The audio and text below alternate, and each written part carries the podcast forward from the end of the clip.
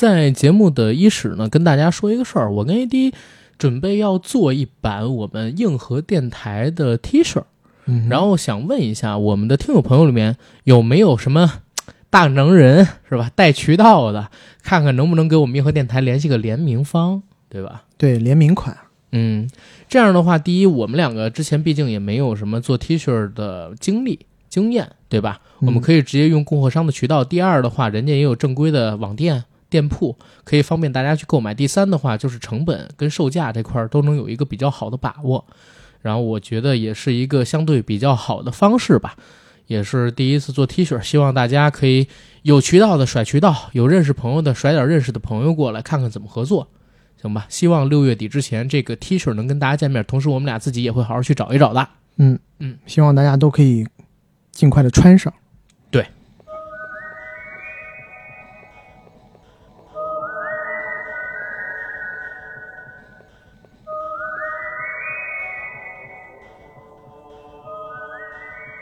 Hello，大家好，欢迎收听我们这一期的硬核电台，我是主播阿甘。我是 AD，这期节目的伊始呢，祝大家一句端午节快乐。因为我们这期节目录制的时间啊，是在端午节的当天，二零二二年的六月十号。然后在今天，我跟 AD 可能要赶一次热乎的东西，竞品还没有那么多的主题的节目，嗯是吧？？怪奇物语我觉得它主要的竞品是在抖音和 B 站平台上，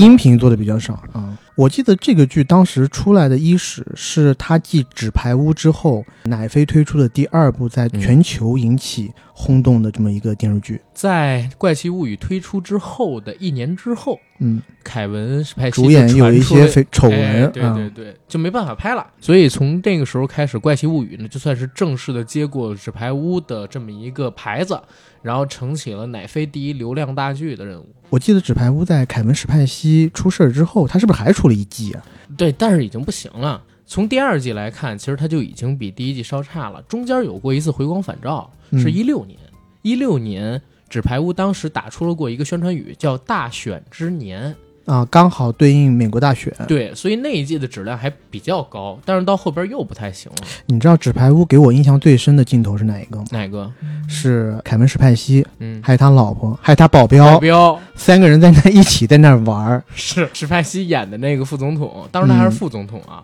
其实是一个 gay。然后他不是 gay，他是双双性恋性恋。对，嗯，有一个问题，就是我一直在想，咱们先在《怪奇物语》之前插一嘴啊，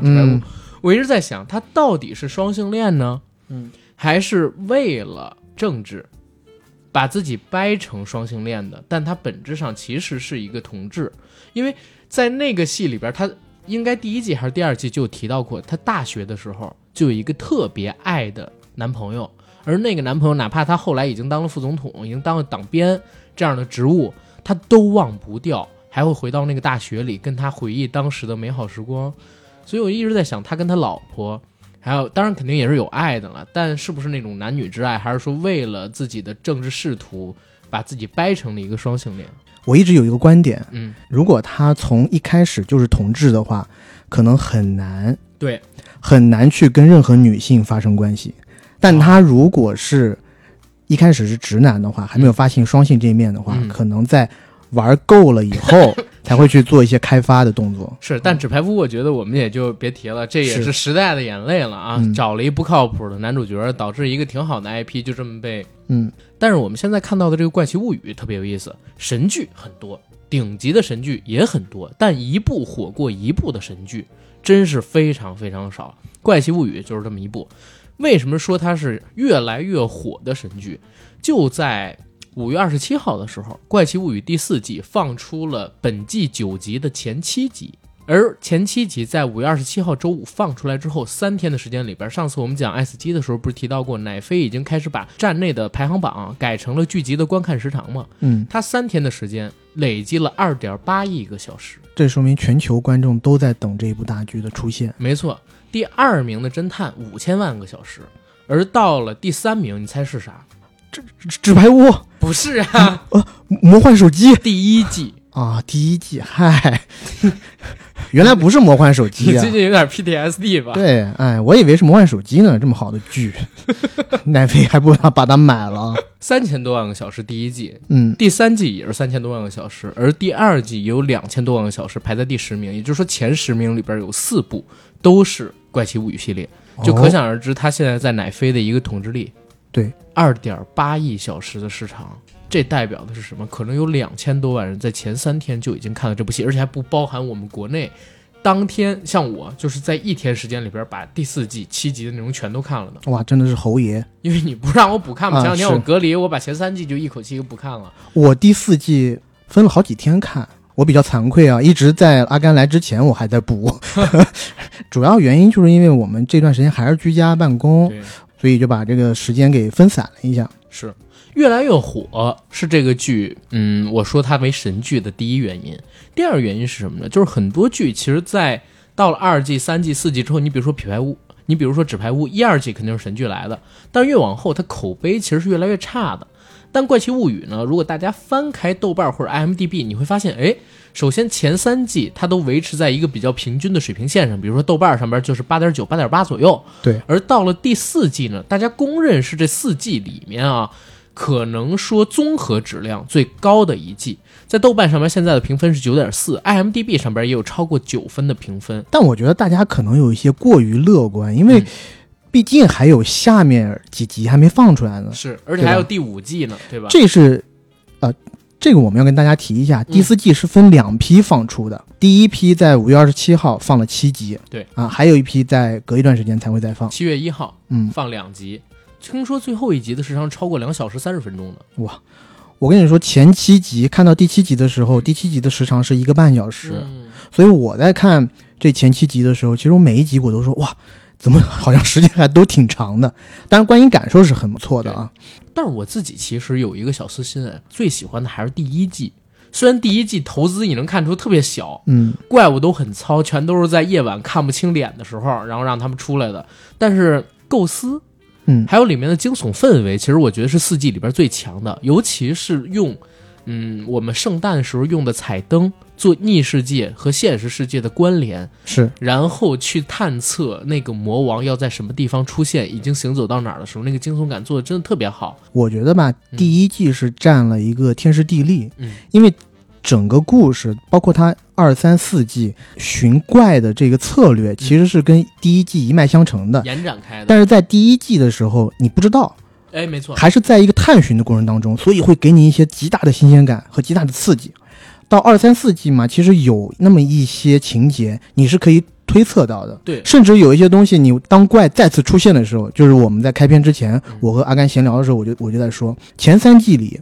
我最烦这里面的一个小孩儿 Will，威尔。嗯这个威尔这个小孩呢，长得面色惨白，嗯。也是他们这一群小孩中第一个被大魔王找到的人。嗯，他每一次出现不舒服这种异常感应啊，就是有坏事发生，以至于我真的觉得，每当这个电视剧的镜头给到威尔啊，我都觉得哎呦有点晦气，真的，我觉得第一季的时候，主要就是威尔这个人设，嗯。他们要找一个符合的演员，嗯，去找小孩儿，就是呃去找小孩儿的时候，就找了一个可能看起来白白嫩嫩的，特别柔弱的，有点阴森，有点阴森。而且到后面的话，其实哎，这个八卦我不知道你清不清楚啊？就是在第四季上线之前，当时有媒体采访导演，导演明确指出了威尔其实是同志来的，他一直喜欢男主角麦克。哦。啊，如果你这么说的话，那是可可能可以看得出来，因为在第三季里头，麦克和威尔有一次特别大的决裂，因为威尔特别想跟麦克他们一起还玩那个《龙与地下城》的游戏，但是没想到这四个主角团除了威尔以外，其他每个人都有了女朋友，没错，时间都分散了，然后没有人想跟威尔在玩那个游戏，而且嗯麦克还跟威尔说，人总是要长大的。没错，没错，人总是要有新的朋友，我们不可能一直像以前那么好下去。没错。这时候威尔的心都碎了。而且在第四季的时候，你看麦克去了他们所在的城市找 Will，还有他的女朋友十一。嗯，然后他在看到麦克和十一在一起的时候，整个人是非常不自然的。对，而且你这么一说，我是有这种感觉，因为嗯，在第一次看的时候，我总会觉得他有一种异样的情感，但这种情感呢，好像又有别于这种兄弟之间的感情。是他在那儿不光是一个电灯泡，如果你这么一说的话，还带了一丝丝的嫉妒。带了一丝丝的嫉妒。你的意思是说，他肯定嫉妒麦克和小十一啊在那儿，小十一两个人对啊而且卿卿我我，他还指责麦克说：“你在小十一离开霍金斯小镇的这六个月里，嗯。给十一写了很多的信，嗯。但给我呢，你给我打过几个电话，嗯。对不对？是。屈指可数。是。当然，我觉得哈，这么一说，我觉得是是对的，因为你想在青春期的男孩子很少，我觉得可以敞开心扉。嗯嗯，我觉得，我觉得就是他憋不住了，是就已经憋的时间太久了，他一定要说，一定要说，一定要跟麦麦克说，嗯，吐露心声。这是你说不喜欢的，然后呢，喜欢的我有太多了，嗯，这个我们后面再展开讲。后面再讲。嗯我觉得先跟大家说一下《怪奇物语》这个系列它大概的故事或者说大概的概念是什么，嗯，好吧？因为这四季的时间其实蛮长的，加起来有几十个小时了。对很，快的复述呢，我们也做不到，我们就讲一个大概齐的轮廓就行。而且这四季我觉得是哈，嗯、当然我觉得乃飞精益求精了，但是第三季和第四季中间隔了三年这个事情，我是有一点点的这个不爽的。我在看第四季前三集的时候，因为这些小演员都处在青春期，所以突然他长大了，三年时间。大家都大变样嗯，我当看到这几个小孩的时候，我都分不清谁是谁。然后我就想起《英雄本色》里面小马哥说那个话，嗯我等了三年，我就是要等一个机会，我不是要证明我比别人有多了不起，而是要证明我自己看过的东西，我可以忘得一干二净。但这个东西不只是你刚才提到的主观原因，还有一客观原因是疫情。本来这个戏应该是在二零二二年五月份出的，但是因为疫情的关系推迟了半年制作。啊、啊，所以你能看到现在就是小主演变化特别大，尤其是那个黑人小哥，我真是发现 黑人到了这个青春期帅气不少，是不是？变化太大了，完全俩人，长得也太快了吧！我靠，对，第一季、第二季的时候，那几个小男生，就是女孩儿，也就是个子高点儿，面相变化没有那么大。嗯没错。但是到了第三季、第四季，我又发现这几个小男孩儿越长越咧巴，就跟小时候我妈说我似的，说儿子呀，你小时候那么好看，你怎么越长越咧巴了？我说妈，这个东西你得怪遗传，你不能说怪我越长越咧巴。怪奇物语的故事啊，其实有几个非常有意思的元素，那就是八零年代的复古潮，还有就是冷战的背景，以及诡异的美国小镇。还有就是超能少年以及克苏鲁，你很难用单一的词汇来形容这部戏。在美国中东部印第安纳州的一个小镇上，生活着这么几位少年，他们分别是黑发、精瘦、白白嫩嫩的男主角麦克，还有呢小胖子乌鸦仔，嗯，还有一位呢是黑人小男孩，我们叫小黑哥吧，他名字其实我有点忘了，卢卡斯，卢卡斯是吗？嗯，嗯，呃，小胖子乌鸦仔应该是叫达达斯斯汀，对达斯，汀，然后还有就是我们刚才一直 Q 到的那个白白嫩嫩的小锅盖头 Will，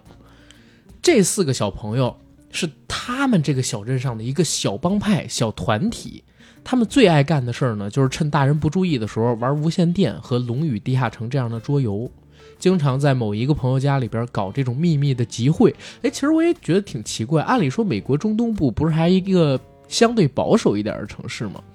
卢卡斯他们家是怎么把自己家的小孩跟这几个小孩混到一起去的？八十年代的时候，那更是一个比较保守的年代。呃，中东部还算好了，毕竟不是南方，嗯，南方估计就有一点儿不太好。啊是他们这个呢，应该家庭环境还是比较好的，毕竟在郊区还有一个自己的小别野。house。啊，对，这几个小朋友有一天玩《龙与地下城》结束的时候，Will 突然被吸进了一个异世界空间，嗯对吧？或者说被抓进了一个异世界空间，他们才发现原来在这个小镇的地下还有另外一个逆世界。这个逆世界和小镇很像，小镇里边所有的人工建筑在这个逆世界里边都有，但是逆世界的光线却不像小镇一样有日夜之分，甚至没有阳光明媚，永远都是阴沉灰暗的，而且在空气当中会漂浮着一些灰尘孢子。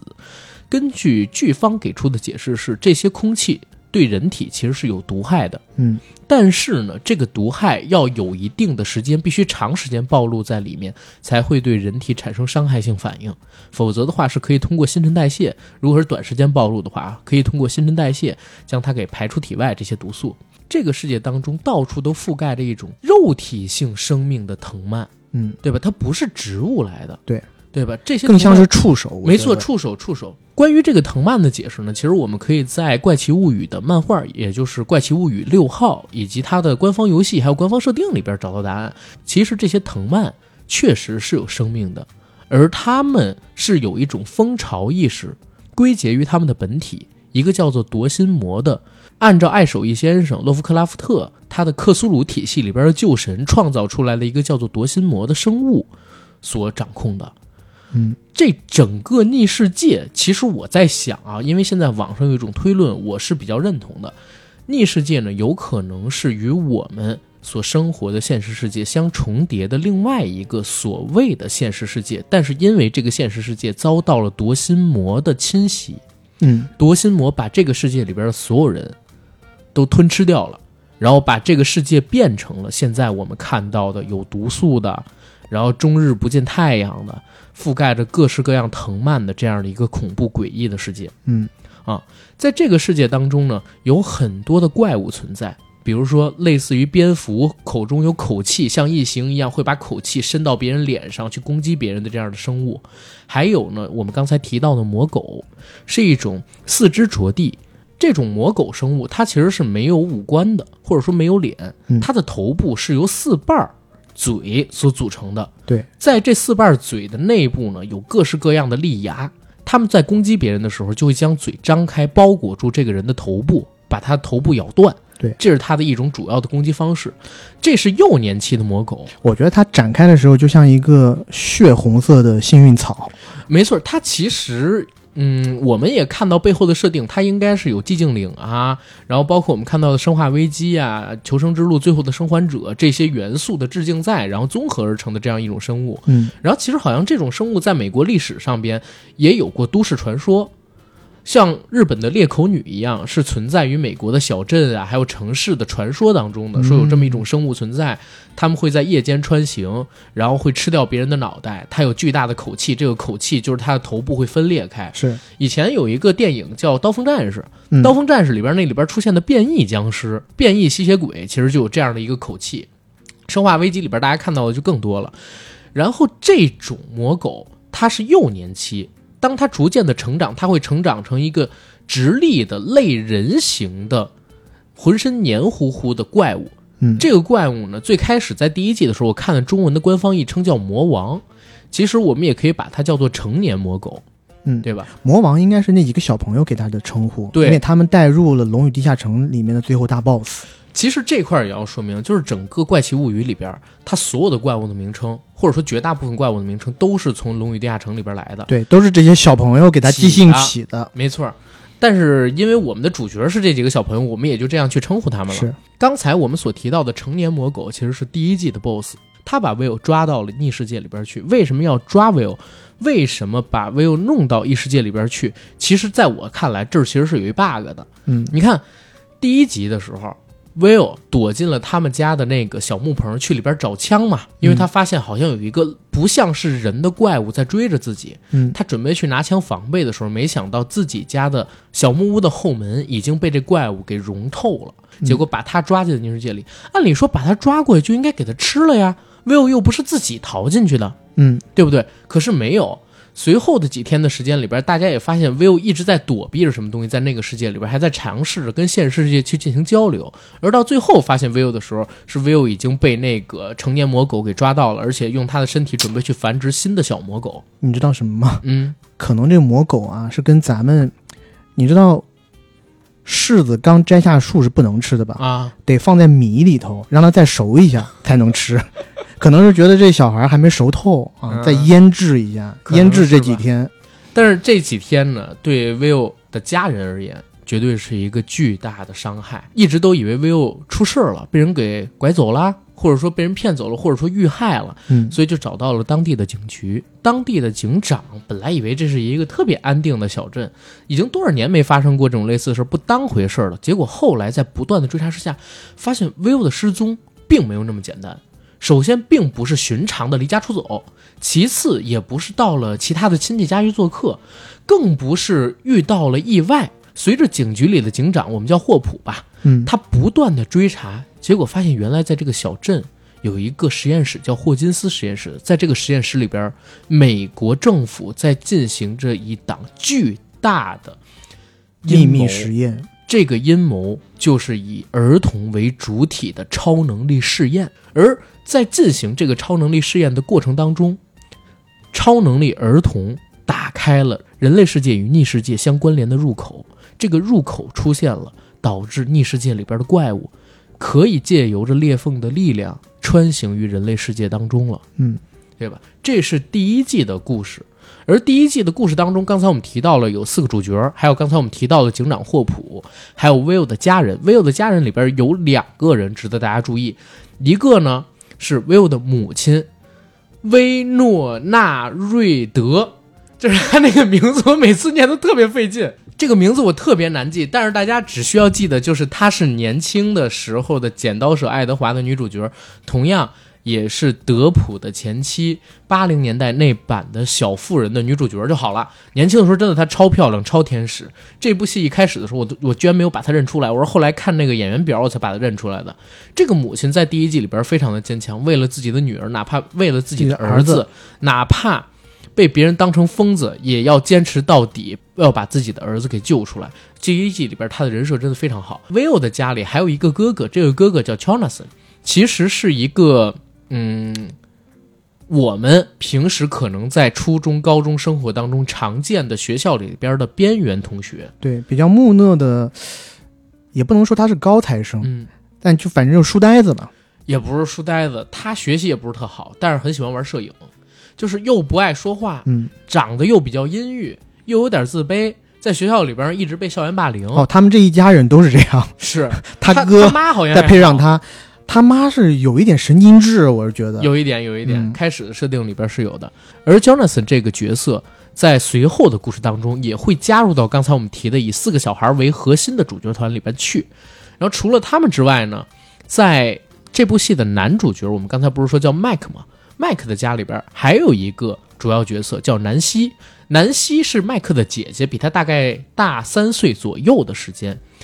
南希只比他大这么一点儿，只比他大这么一点儿，但是哦演员的年纪比他大七八岁啊。在第一季里头看着，我觉得好像比他大个十岁都有。差不多，嗯因为真实的演员年纪比他大七到八岁。嗯啊，南希这个角色经过国外网友的整理啊，说他是致敬了一个一九三零年代开始在美国青少年群体里边就很红的 IP 嗯，少女侦探南希。不知道，哦，好吧，就是他的名字，南希惊是致敬了对，他的名字是致敬了这个 IP。然后你可以看到南希在这部戏里一二三四季里的角色都有点像个侦探一样，南希我觉得应该配得上高材生这句话了吧对，书呆子，而且比较聪明，嗯但他不是书呆子，嗯，嗯，他一上来就跟别人搞恋爱，对吧？偷尝禁果，是对吧？亚当夏娃，哎蛇给了他苹果吃乔纳森了，心都碎了。是对，南希这个角色其实挺好玩的。如果大家回看整个史蒂夫心都碎了。不是啊，他先跟史蒂夫睡了，然后啊乔纳森心都碎了哎，嘛。反正就是端水大师。是第一季的时候，我甚至觉得他有点表，后来到第二季、第三季就好很多很多当很多了。当然当然对。然后南希这个角色，如果大家回看一二三四季的话，因为他后面是想做一个能拿到普利策奖的这么一个知名记者嘛，所以他一直在各种怪异事件出现之后，都发挥了侦探特长，要去追查事件真相。所以我觉得真的是致敬这个所谓的少女侦探南希的 IP。嗯，然后除了南希之外呢，南希在第一部的戏里边有一个男朋友，而到了二三四部里边也成了主角团中的一员，叫做 Steve，是他们那个学校的小霸王，外号叫做史蒂夫大王，嗯，对吧？其实是一个花花公子来的，最起码在第一季里的人设是，但是到了二三季，但是到了二三四季里面，因为他和主角他们越混越熟，一起经历了很多的风险阻拦，大家发现哦，他的本质上是一个很善良的人，甚至他还给自己起了个外号叫保姆。而且有一些蠢萌蠢萌的，对，因为蠢是他的特质，他很多东西都搞不懂，也没有听过，对时尚文化就是对流行文化是一窍不通。呃，但是确实是挺花的啊，泡妞有一手。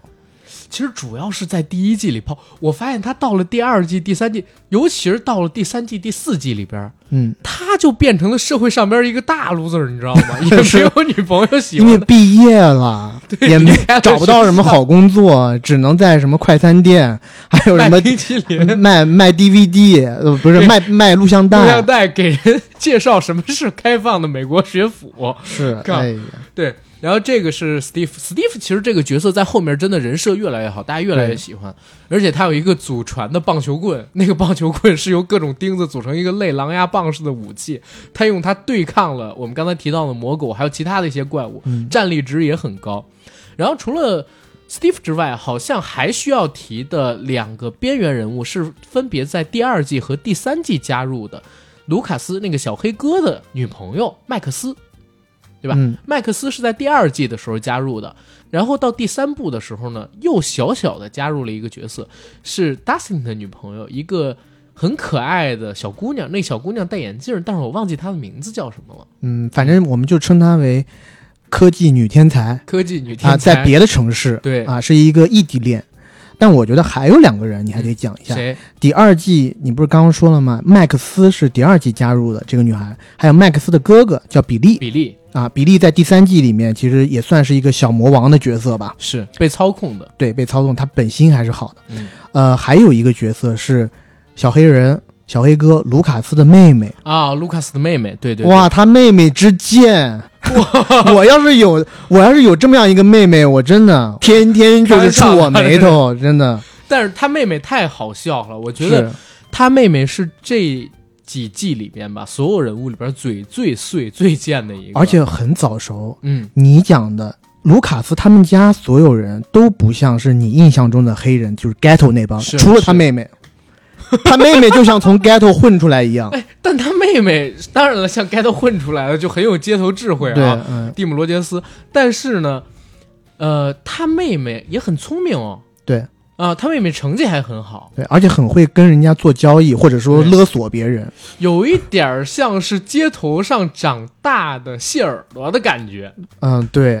而且他关键是什么都精通，你让 你让他玩《龙与地下城》，他也可以。玩的特别好，对，对，呃，让他给你讨价还价也能特别好。唯一的一个缺点，爱吃甜食，嗯，对吧？爱吃冰淇淋爱吃冰淇淋，这可能是他的缺点。好，OK，这就是这部戏里边嗯。嗯你怎么十一没有介绍？哦，对了，这个我真惊了，女主角不介绍了，我天！因为我想放在最后的，结果给忘了。嗯然后这部戏里边还有一个必须要浓墨重彩去介绍的，贯穿一到四季的主角女主角是一个叫做十一的小女孩。她其实就是霍金斯实验室里刚才我们提到的那个在做着超能力试验的主体。主体之一，之前呢，其实是有很多的小孩，因为他叫十一嘛，大家可以知道前面可能最少还有十个，对不对？嗯。但是在第一季的一开场就告诉你，整个实验室里边只有他一个孩子了，随后才会告诉你更多的新密啊，在未来第二季、三季、四季的故事里边才会逐渐展开霍金斯实验室的秘密。嗯，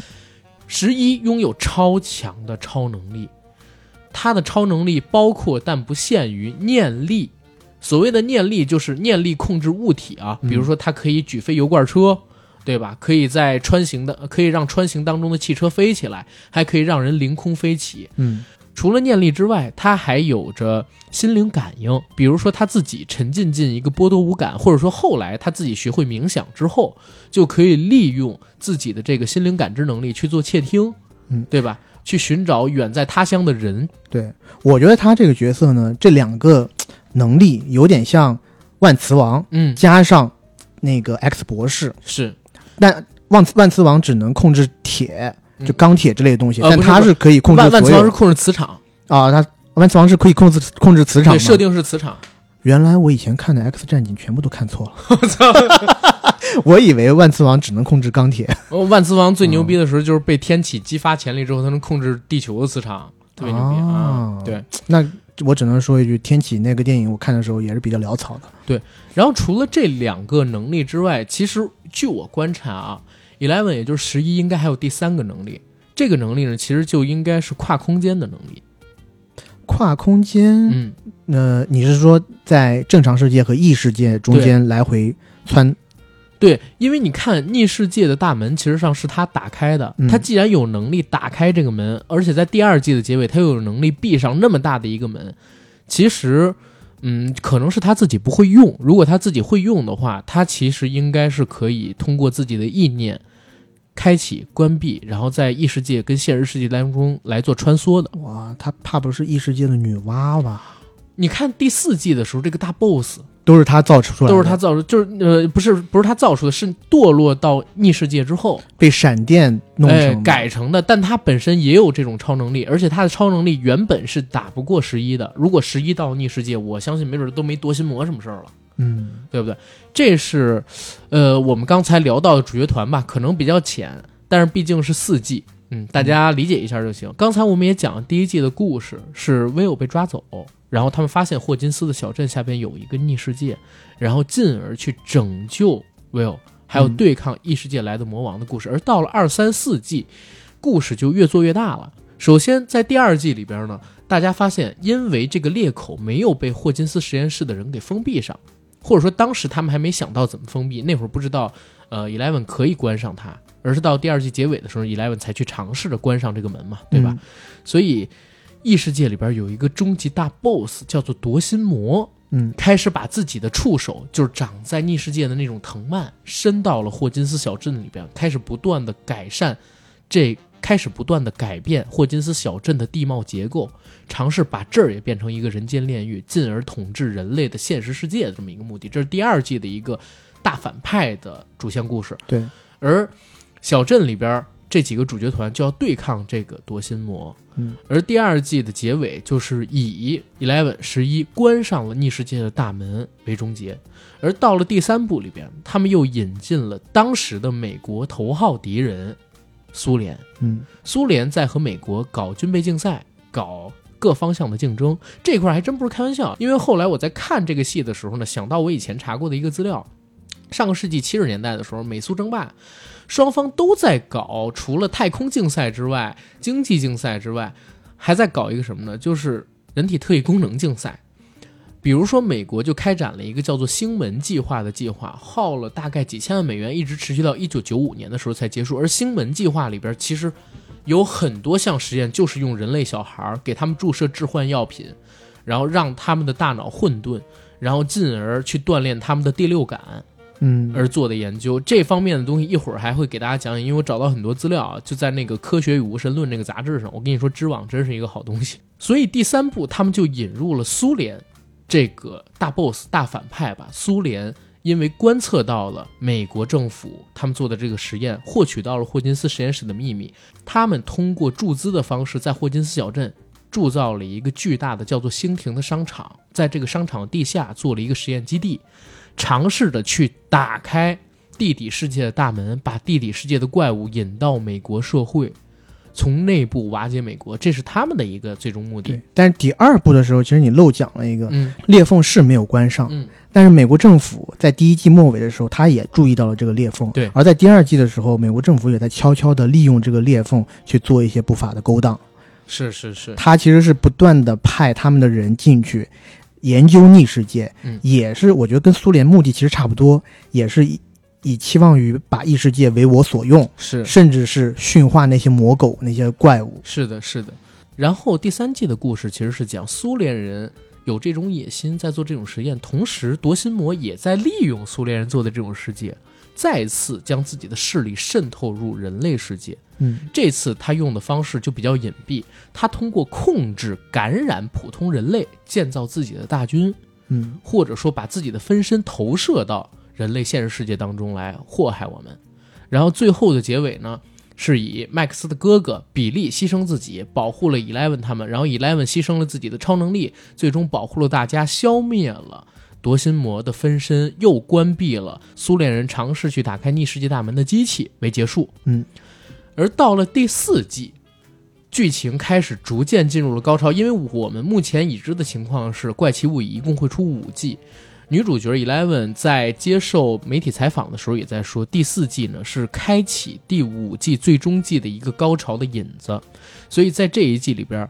大家可以看到制作全面提升。听说第四季每一集的制作成本都高达三千五百万美元，平均下来。哇，而这一季的故事呢，讲的也更牛逼。第一是告诉大家霍金斯实验室它到底有什么样的秘密，它的起源是什么。这一季的 BOSS 呢，也被设定成了夺心魔手下的头号将领，由人类世界霍金斯实验室的一号实验体超能男孩零零一堕落成的一个怪物。然后，因为第四季到现在为止还有两集没有放出来嘛，对吧？我们就不讲太多第四季它会以一个什么样的方式去进行战斗的过程了。我们就跟大家说一下第四季截止到目前它剧情已经演到了什么地方，那就是主角团里边已经有几位人，比如 Steve、Nancy、呃 Jonathan 已经进入到了逆世界，开始去寻找零零一号心里隐藏的秘密，还有他过去的过往究竟是什么，尝试用爱。打倒他，我相信啊，最后两集肯定是以这样的方式去打倒零零一号的，要不然的话也不算一个呃人物弧光的完整展示嘛。把零零一的爸爸请出来，哎，真的很有可能，因为他爸没死，被对啊关着，对啊吧？然后第四呃第四季结尾要是把他请出来，最终让他感化一下零零一，可能他因为他爸爸在遭受了一连串打击以后，自己把双眼给弄瞎了嘛，瞎了。可能他进入异世界以后，双眼又可以重新睁开，然后你看着他的儿子，看着他的儿子说：“儿子，你爸，我还是爱你的。”哇，一下子感化他儿子，他儿子就破茧成蝶，然后说一声“爸，我回来了然后两个人就变成两只蝴蝶翩翩飞，让庞龙出来唱片尾曲。”。对但是，嗯，这是基本上四季里边的主要的设定吧。然后在七月一号，我们马上就要看到第四季的结尾，是不是像我们说的一样了？然后这部戏光讲设定不去看，其实真的蛮没有意思的。大家一定要看了才发现这个剧到底有多好看，有多爽。我没有把它当成类似于《东城梦魇》啊或者《后羿弃兵》那样神剧来了。嗯，我一直把它当成一个爽剧，但是于我自己来看，前两年不是有一个特别火的韩剧叫《请回答一九八八》吗？嗯《请回答一九八八》，我一直在想，就是为什么它在国内会这么受欢迎？其实很大程度上，首先是因为我们东亚民族，嗯它有一种共意识体在，对于天地君亲师这些存在，我们有一些共同的礼数，然后对于童年的生活，我们一些共同的记忆，比如说我们追的文化，嗯比如说我们一起从小到大接受到的礼仪廉耻的综艺教训，对吧？这些都有共通的地方，人性之间共通的友情、爱情、亲情，这是导致《请回答一九八八》在国内这么火的原因。而《怪奇物语》虽然它有刚才我们说的怪物啊，然后惊悚啊、科幻啊、奇幻啊等等元素在，最打动我，或者说最能让，嗯，我自己觉得最能让我们国内，或者说全世界人民都燃起共理心的，就是它像《请回答一九八八》那样的怀旧的，对于童年的、对于过去时代的向往，对于真诚的交流，那个年代的友情、爱情，还有亲情，他的一些回忆，以及共通的那些美好的情感的记忆，这是组成了我们为什么会这么喜欢《怪奇物语》这个系列的最主要原因。嗯，我觉得这个系列的呃故事里头，我其实起码是前三部的时候，我特别喜欢看他一些在学校里面的戏份。是，我特别喜欢看这些小朋友，甚至是初高中生，他在学校里面怎么相处的。是，因为那一部分的戏，其实我觉得在某种程度上是普世的。对，而且你会发现在每一季里头，他前面几集嗯通常都是用几个、呃可能互不相关的事件，把是主角团每一个人都打到谷底，是。然后后期是一个向上扬的过程。的。过程，而前面的这些事件里面，保准会有一趴是讲校园霸凌，是。每一部里面都有，对对对。吧？而且主角团的这几个人，其实他或多或少都是有一些边缘的色彩，嗯，是吧？嗯？不是那种在学校里面的那种当红炸子鸡。而这一部分的故事，我觉得就可以让很多人有共鸣，是对吧？我们是是想回到过去，对吧？那那很少人像我一样在小时候都是很当红的，对吧？啊，没有，哎，就就如我这般当红，对吧？还是有那么一定时期，也是边缘群体来的，对吧？也是会担惊受怕，自己是不是要受到霸凌啊什么的，嗯是对吧？这个东西我觉得拿出来放之四海皆准没错啊没！错，你哪一个国家那个时间段的小孩不会受到这样的困扰呢？而我又自己在看的时候，我又在扪心自问：我小时候，或者说你小时候嗯，你有没有想过，如果哪一天你看到这些不爽的事情，你有一个超能力去帮你解决，嗯，那该有多好！是这个就给你打开了那一扇想象的窗口，就满足你这个愿望。是你看一看，哎，你当时有超能力，你可以很爽。对，而且我为什么特别喜欢这个季？我不知道是我的错觉，还是说大家都有这样的感觉。因为我小的时候是沙发土豆来的，嗯，我小的时候特就我妈还有我姐姐小时候最爱对我说的话就是：你看这些电影电视剧，看这些动画片有什么用啊？嗯，你长大了能指望他挣给你挣钱？那你你现在就在用，现在是就在用它挣钱。对，但当时真的是这么说我的，就有好几次，比如说晚上九点多，那个时候佳片有约不是才放片子嘛，嗯，然后得看到十二点、十一二点，我妈看我不睡觉，就会这么指着鼻子骂我。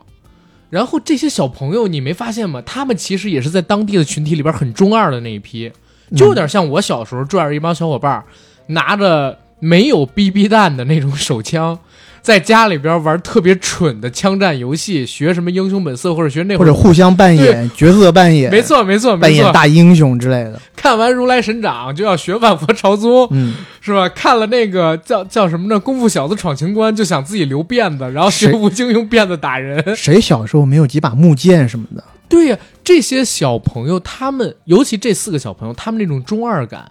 一下子把我拽回到童年。嗯我跟小伙伴儿聚在我们家，比如说一年级、二年级的时候，晚上趁着我爸回家之前没人管我的时候，看《光能使者》。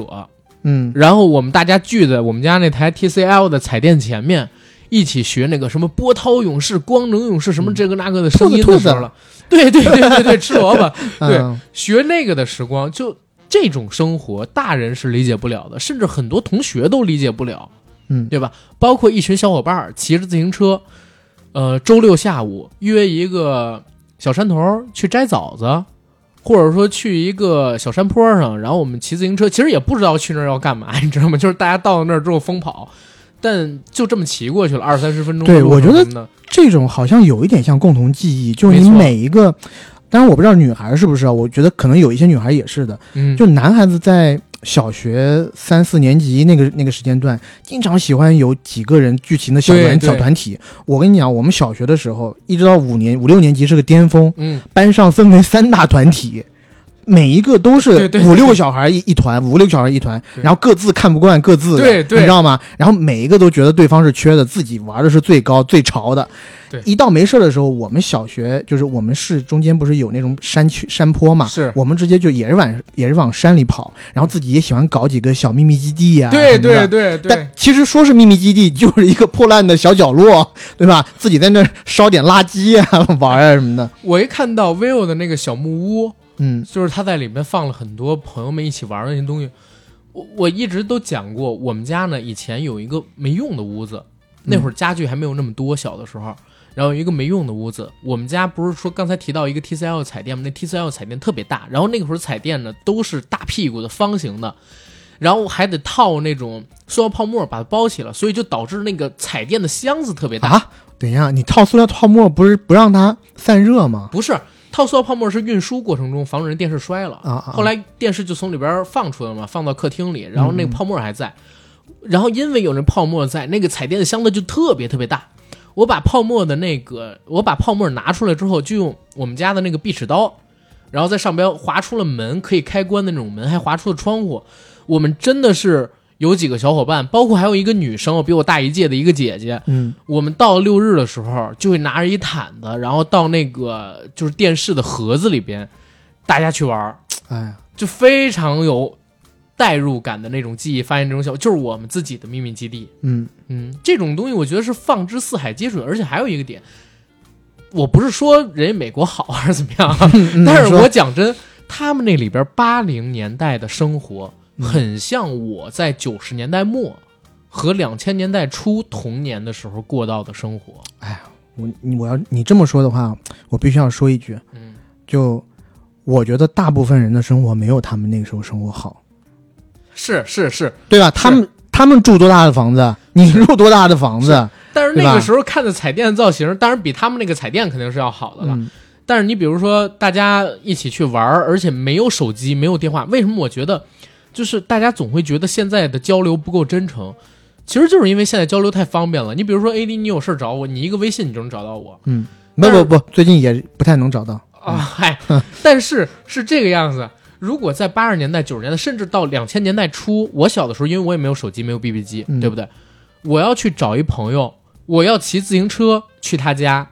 或者最多说给他挂一电话，对，最多给他打一个家里的座机电话，他还不一定在家。还是他妈接接的，对，就说哎，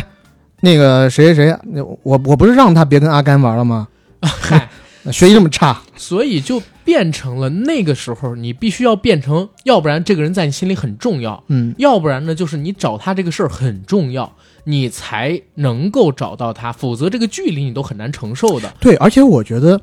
呃，小时候我们小时候嗯玩的好的几个同学，基本上住的都比较近。对，你要是住的太远的话，你就是想跟他好，你也没没办法。学校里那个小团体其实就是你们家中间可能有一大哥，然后方圆多少米，我我们学校呃就是我们那边是这样，就是我们也算是一个呃，是我们也奇怪市也有重点小学。嗯我们那重点小学呢，呃，里面有一些军区大院的小孩。嗯。军区啊，在我们市是住在比较远的地地方，就军区里面有那么一两个小孩想跟我们玩的好，没办法，因为六日的时候他们住的太远了，我们没来。我们没法去，他们也没法来，是，对，所以就是自然而然的会疏远。嗯，所以后来就会那几个小群体里面有一派就是军区子弟，就是奥炮那些人，是。自己跟自己玩儿，是，嗯，这就很正常，就变成了我们现在因为所有东西都来得太容易，大家就没有那么真切的重视。那那个时候可能说，我想联系一个女同学，嗯，我要骑十五分钟自行车到她家，然后我还不一定能把她约出来，我也不知道她家里有谁，嗯，对吧？但是那个时候，有的朋友，既然你这么干了，对方也会更感觉到你的情谊，大家的交流就会变得更重要。在别人心里看来，因为他很难嘛，所以就会更能表达出情感。所以那个时候的交流，大家都会认为更真诚一些。现在可能就是因为来的太容易了，反而都没有那么真实了。对，我觉得呃，真诚是一个特别好的词。嗯，呃，我在看这个季的呃，我在看这个剧的时候，就四集里面嘛，每一集里面这四个小孩儿，嗯，后期加上了那几个稍比他年长一些的或者小一大小孩，儿，对，我都觉得他们之间的感情真的是特别特别纯粹。对，每一个人都可以为了自己最好的伙伴去死，去奋不顾身。小时候都这样。哦，我真的，觉得嗯，可能也，但当然了，我们小时候是没有遇到过像片子里面那么严重的事情啊。对对对我就在看片子里面这这些事情的时候，我觉得，呃，那几个小孩身上的闪光点真的挺我挺让我动容的。然后有几幕我真的，呃，第二季那个鲍勃死的时候，嗯哦，潸然泪下。嗯，然后呃，第三季。当那个 Dustin 前两季的时候，他其实也不是很突出，他就是个小智多星的角色。嗯第三季我觉得哇，一下子特别突出，立起来，因为包括那个呃霍普嗯和他那个威尔的妈妈嗯进到苏联基地里面，怎么走怎么走，苏联基地该怎么去突破他们那一个重重难关，是是都是靠着 Dustin 在外指挥。对，而且在最后不是那个大门上有个密码锁，嗯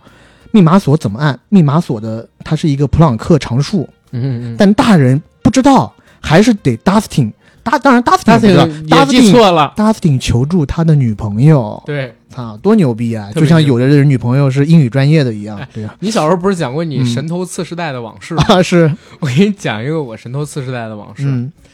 其实你说小的时候虽然没那么有钱，但其实也不是很缺钱。但我跟你讲，我我做 做过一点事儿啊。上小学五六年级的时候，嗯那个时候突然开始搞南水北调，嗯然后有一年半左右的时间，因为我小时候在农村嘛，然后我们家我奶奶家前面大概再隔两三百米的那一块儿，被挖出了一条十几米宽的，然后有多长呢？从我站的这个位置往南边看，看到地平线那个沟还没有结束哦，就一直哇这么大的延伸过把南南不是把中国南部的水调到中国北部来，嗯你想想多大的工程？但也有一个问题，就是嗯可能你当时身高比较小，不是到地平线那边都看不见，因为这个工程真的非常大。嗯然后你知道我们干什么吗？我们有几个同朋友，其实大家也都不是很缺钱，就是想做点大胆的事儿，你们偷钢筋、偷管卡。因为管卡是什么东西？是这个样子，因为当时呢，比如说这个沟它有嗯十米深，嗯对不对？怕塌怕塌方，就需要用很多的钢管固定住周围的那些土啊，你说钢管和钢管之间的那个铁做的对卡钳子，钳子，OK，钳子那一个钳子呢，大概值四块钱。哦，那相当可以了然后我们需要用扳手把那个钳子从钢管上拧下来。啊。那你这是破坏人家工程啊！是，所以我干过两次到三次左右，就是早晨五点嗯，偷偷起床，六日的时候，跟几个玩的好的小伙伴儿，然后在村口集合，大家自带着那个钳子呀，然后那个扳手啊，什么这个那个的东西，然后大家趁着人家巡逻的保安灯光没有照亮的时候，快速的去拧那个管钳，然后把它卸下来，然后用麻袋装着。大家那会儿骑自行车也特别牛逼，就是我们骑自行车是可以单手握把，另外两个呃两个人，另外那只手呢是一起拉着一个呃蛇皮袋子，嗯，然后把它送到最近的一个垃圾废品收货站这儿，四块钱一个的价格卖掉，然后那个废品站老板可能会以五块到六块左右的价格再卖回给，就是卖这个管钱的那个工程方，就是中间形成这么一套灰色产业链。中间我们有被抓住过一次，然后呢，我们大家真的就很讲义气，谁都没有爆出来到底有几个小伙伴，抓着谁了就是谁。就是这种事儿，有点类似于刚才你说的那种，为了呃身边的朋友奋不顾身，奋不顾身什么的，这个经历是有过一两次的，对。但是有点扯远了，说回这个《怪奇物语》，就是这种真诚的情感，跟为了小伙伴之间，他们互相信任、互相付出，甚至是付出生命都在所不惜的这种情感，真的是特别打动我。嗯也相信是因为这一点才打动了全球的观众朋友，否则如果只是惊悚的话，对吧？或者说，嗯，一个冒险故事，不会有那么多人喜欢这个戏。对，而且第一部的时候，在十一，嗯，要因为第一部在最后的时候，十一其实是想赴死的，他和这个怪物一同消失的嘛，一同封印的。呃，他最后对着麦克说再见，回眸的那一刹那，我第一次看的时候，我也很动容，甚至是第四季里头，呃，昨天跟你讲的，看到第四集的第四季第四集，麦克斯，麦克斯被嗯。抓进了异世界，然后小伙伴在普通世界里面就在寻找啊，怎么样才能让麦克斯从异世界里面回来？因为麦克斯被抓进异世界的时候，嗯。其实他的肉体还在普通世界的，是还在我们这个世界，对。精神在异世界，对，在异世界里面受到那个呃大 boss 的折磨，但是肉体呢，在我们现实世界里面是翻白眼，然后第二步就是开始浮空，对，向上慢慢向上，升。是。向上升以后，在这一个已经是紧要关头了，因为一旦你不能在一定时间内救下他，他就会被在空中嗯。被一只无、呃被一只无形的大手扭断四肢，嗯。而且很惨的是眼睛被捏爆，嗯，特别惨的一种死法。这群小伙伴要在他遭受这个酷刑之前把他叫醒，怎么叫醒？他们发现，哎，原来在异世界的人还能听到音乐，嗯尤其是他以前最喜欢的音乐。嗯呃，然后他们就用了麦克斯最喜欢的那首流行歌，啊，把他叫醒。然后那个蒙太奇，我觉得就是特别牛逼，也特别打动我，就是那个八十年代的经典流行歌在异世界里面响起，啊，他一下又恢复了意识，而且充满了力量，把大魔王推开，脑海里面就像过幻灯片一样，嗯。响起了所有人生走马灯，对。人生走马灯、跑马灯一直在转，嗯。想起了所有他和这几个小伙伴所经历的那一切的一切。对，然后一下子充满了力量，推开了大魔王，嗯。然后开始奔跑。这时候异世界开始垮塌，嗯，但是在远处呢有一个亮口，要一呃，但是在远处有一个亮光，嗯你可以看到现实世界。他只要跑到远处那个亮光的所在，他其实就逃脱穿越异世界了。回来了，但是就在这千钧一发之际，异世界开始坍塌，嗯，从上面会掉很多大的石块没错下来，没错没错，然后天崩地裂，他在这天崩地裂当中，哇，就伴随着那个音乐一直奋不顾身，慢动作，对吧？他在奔跑特别，棒，外面的人一直在跟他喊加油，然后最后逃出升天。那一系列镜头，其实我觉得一是特别连贯，嗯二是就是我觉得感情特别的足，三是音乐是真好听，能打动我，配上那个鼓点，就真的是可以调动起你浑身的那种热血。呃，你其实又提到了一点，就是《怪奇物语》为什么它还这么火？除了刚才我们说的几个元素以外，我觉得所谓的复古，嗯，跟八十年代的怀旧，其实也是他打动全球影迷的一个地方。我觉得就是他带动了这一股怀旧的风潮。没，错，没错，他第一部是几几年？一六年一六年。嗯，他第一部出来以后，才有了后面像《小丑回魂》，，对对对对对，然后还有呃大黄蜂，大黄蜂也复古，是对吧？是有好几部这么主流的好莱坞 studio 啊。有好几部这种主流的好莱坞六大的电影都走复古风，都把故事设定在八十年代，没错。甚至是我们昨天有讲到的那个金色年代那部喜剧，对金色年代那个喜剧，情景喜剧，嗯，你说也很奇怪，就是大家都认为情景喜剧应该是一个，比如说拍现代社会的、贴近我们生活的片子才会很受欢迎。嗯。但金色年代就是一个一零年代拍的，把时间背景放在八十年代普通的一副美国家庭的一个情景喜剧，但是也很火。对我觉得还有一个呃原因呢，是因为这个抛开全世界不谈，但是美国的话，八十年代算是他们的一个黄最最金年代，黄金的里根那时期，对吧？嗯，九十年代以后，随着它的一些产业外移，嗯。很多城市都已经不行了，尤其中东部那些铁锈带的。嗯区域，嗯。是，其实八十年代正经来讲，呃，是全世界文化的一个高峰年代。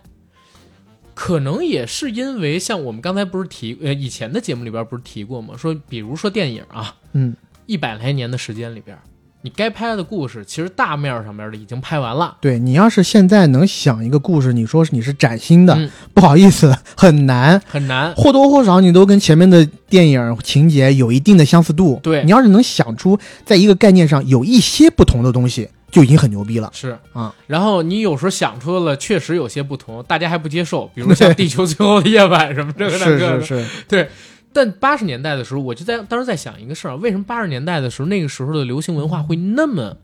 高峰？其实有很大的原因，比如说电脑技术开始出现了，整个电影产业从视觉上就开始给你走了一程大的革新，然后文学上也是。各种思想层面上面，我们经历了六七十，也不是我们吧，就全世界经历了六七十年代左右两方的这种碰撞，而且冷战一直是我自己觉得啊，人类历史上最有意思的一场战争。虽然它没有刀光剑影，没有炮火连天，但是其实它是一场向左走还是向右走，我们到底哪个制度更优越？姓资还是姓社的问对题。对人民的发展更好，哪个道路对人民的发展更好的这么一个战争。所以当时哪个道路更好？我现在要问你。我不知道，我觉得 哎结合，我觉得结合资本主义跟社会主义，同时又按照特色的国家特定发展路线去制定出来的社会体制是最好的。哎呦，你这么一说，我忽然想到一个，就是有中国特色的。哎呦，这这这是我们国家呀！我不知道，哎呀，这我们国家最好。是嗯是，但是就想说啥呢？你看那个时候，美苏冷战的时候，他们会做很多现在看起来就是纯烧钱，但是又放眼整个人类历史背景上面会很浪漫的事儿。你比如那个时间，苏联他会挖一个井，嗯，要测试人类到底能挖到地心多深。男人就该下一百层。没错，你到底能下几层回想这个东西，其实对他们国家来讲，经济意义、军事意义可能没有那么大，嗯，但是对人类了解世界、探索世界、探索未知的这个领域上边写永永远写在人类史上的，就是他们下潜到这一万多米深的这个地方。嗯，然后包括所谓太空竞赛，当时比谁先踏上月球，然后等等，到底踏上月球在当时对人类世界，呃，也不能说对人对人类世界当然很重要，但是在当时那个年代。有那么重要吗？你能因为踏上月球做多少事儿呢？其实那个年代是做不了什么事儿的。对美国也没有特别重要。对他这这都几十，呃，他这以后都有几十年，对吧？再也没有上去过，再也没。有上去过。我相信再次上去的那将是我们中国航天肯。定是啊嗯但是你如果放眼整个人类社会史的话，就是你踏上月球这件事情，确实是一个无比重要的事儿，嗯，对不对？那整个冷战期间，像这样的事情数不胜数，所以特别有意思。在那个年代，到了八十年代的时候，又因为比如说苏联开始出现一些问题嘛，正好是西方世界，尤其是以美国为首的最自信、最辉煌的那个时候。嗯，所以在那个年代里边生活的小朋友，真的是长在阳光下的。虽然他们没有沐浴在社会主义阳光下啊，而且他，我觉得美国这些呃，我们说普遍意义上的流行文化，嗯，在全球范围内开始发力，没错，也就是从八十年代开始。没错。所以它里边出现的很多作品其实是有普适性的。你比如说，像第二季里边，他们一穿上那衣服，我就知道捉鬼敢死队来了。我小时候我太喜欢捉鬼敢死队了，你知道吧？在最新的一季里头，嗯你还记不记得他们在异世界的时候进去到南呃进去到南希的家里，嗯他的旧家，因为在现在的这个时间点是八几年，八六年，对。但是他进到那个家里的时候，发现哎，这是他们八三年的家。没错，然后他的那个朋友还说，哎，汤姆你有克鲁斯。汤姆克鲁斯的海报，没错。哎呀，我靠，我第一季的时候我就看到汤姆克鲁斯海报，然后当时我以为是穿帮，因为我想着就是《乖仔也疯狂》到底是几几年的。后来我去查，哦，《乖仔也疯狂》八三年的时候已经上了，那个时候开始有小部分的人喜喜欢上汤姆克鲁斯。啊当时说不定汤姆克鲁斯还是个小众群体。没错，就是《乖仔也疯狂》，他讲的那故事特别有意思。现在网上流传比较多的是他穿一内裤跟袜子，在家里边疯玩，唱那个哒哒哒 Rocking Roll，反正就是这么一首 歌，你不用唱了，谢谢对对对，又跳嗯舞又唱。然后他那个结尾是啥？是那哥们儿找了一个鸡，嗯，他才十几岁，好像才上高中，趁要转大人，对，趁自己父母不在家，找了一个鸡回家给自己破童男身的那么一个故事。最后那鸡把他们家里边所有东西都给骗走了，你知道吗？嗯，所以叫乖仔也疯狂嘛，或者港版好像还是台版叫什么乖仔失乐园，我忘记了，很有意思的一个青春片儿。汤姆克鲁斯是因为这个成名的，然后你看到第四季的时候，那个时候《壮志凌云》已经上了，嗯，所以呢，哎，大家都开始喜欢汤姆克鲁斯，所以证明 Nancy 啊，确实是一个走在时尚前沿的人，小众群体先发现了闪光，非常尖，端了。没错。然后包括嗯，就是这部戏里边，我看到很多小时候特别喜欢的电影的影子，比如第三季里边，他哼那个音乐，虽然我不会唱，嗯，但我一听那个调儿，我就想起那部片子是什么了，《大魔域》。嗯就是你刚才说普朗克常数的时候，Dustin 和自己的女朋友，他们俩通过无啊线电、唱的那首歌特别，蠢的那首歌，他们俩唱的特别蠢，但嗯原版很好听，其实是《大魔域》的主题曲。然后开场第一季开场，他们走轨道，包括几个小孩成团，那东西是伴我同行。嗯，然后还有他们几个小孩做主角那个，还有第二季，刚才咱们不是说鲍勃出来吗？就是你特别喜欢第二季死的时候，你还很嗯很伤心的那个鲍勃，他就是《七宝奇谋》里边的主角，也是那个《魔戒》里边的山姆。嗯，对不对？就是这些东西也都构成我的，不能说童年吧，就是有一点点是童年，有一些是青少年。这些东西是我们现在大部分人接收到流行文化的基底，对，很多流行文化都是从这上面去衍生渐变出来的。没错。你像他第一季里头几个小孩骑自行车，那不就是 E.T. 吗.对吧？对就跟着 E.T.，而且那两呃，就是他有一幕是他们要带小十一去一个地对方，对对对还要帮小十一化妆，因为小十一出来的时候，因为他没有跟人类社会接触过，，是，剃着那种寸头，对，也不像个小女孩儿，嗯所以呢，这两个小男孩帮她化妆。那一幕化妆出来，穿那个粉色洋装，披了一个假发，也是一体。也是一也是一体对吧？包括第二季里边，就是小十一活下来，他想去见麦克，嗯然后他要给自己披上一床单儿，嗯，那也是 E.T.，对吧？还有第二季里边，Will 正在那个呃洗手池那边洗手，然后感觉到异世逆世界，就是他鸡皮疙瘩起了嘛，他把嗯门拉开，那个场景，第三类接触，第三类接触，他看到窗外是火红色的云啊，黑暗的闪电啊，等等等等，是，哇，实在太棒了！而且且在那个时，而且在那个时间段，不是呃，我们刚刚说的这些好多的电影，其实都是八十年代出来的。是他们呢，也描写了这些人在八十年代他们自己的娱乐生活。对他们也去看电影，对他们还去看那个《回到未来》呢，还在那吐槽没错回到未来》哦，他还在那吐槽《回到未来》这个没错没错。这个题目怎么取得这么奇怪、啊？他说哦，我我他不会，我虽然不记得那个剧情，但我很明显的能感知到他是不是要跟他妈睡啊？史蒂夫被被之后恶心到了吃那个致幻药之后，嗯然后 说这么一段话，对，然后还有那个啥，呃，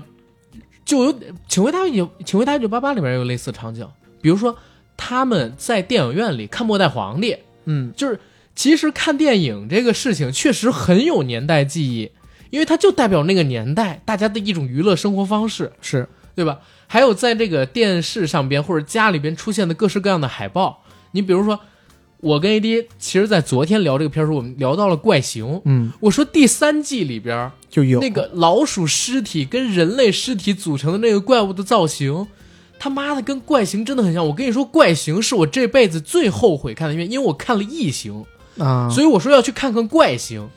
结果刚看到那个人体开始异变，就是变成像流水一样的那种肉瘤，然后哦就开始长出各种各样肉的枝丫，脸开始爆开，眼睛开始就是从一个圆形的球体的眼球啊，嗯。变成那种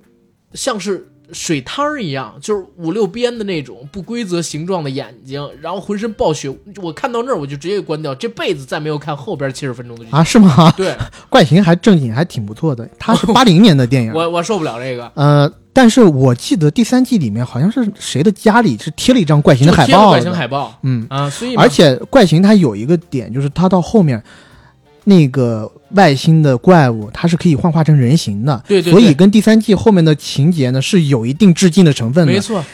怪形的恐怖就在于你难以去揣测，呃，你难以去判断你周遭的这些人他是人还是怪物。没错，没错，所以第三季里面我们有很多的这种恐惧的点，包括那些报社的呃老板啊什么的，他为什么突然一下对主角团那么严厉啊？原来他已经被坏人附体了。没错。而且第三季里边还出现了我我他们都说啊，那个俄罗斯的战斗力特别强的那个警官嗯，是施瓦辛格，对吧？因为《终结者》是八四年上的嘛。哦，但会不会是那个就是长得有点像东欧血统的那个？没错，那个隆格尔。对，就是我在看他的时候，我觉得不但我想到了施瓦辛格，我还想到了洛奇第四部里边，他们当时要呃第四部还是第五部，应该是第四部，他们要打苏联人，嗯，然后杜夫龙格尔要跟洛奇对打，他扮演的那个角色就是不苟言笑，一脸坚毅，我觉得应该是呃那个龙格尔，当然是从造型上，对但是他因为这个呃杀手的角色在里面是穿着皮衣，确实是像终结者。终结者，他们也喊出了终结者了嘛。嗯，但是脸型我觉得就应该是东欧人没，错没错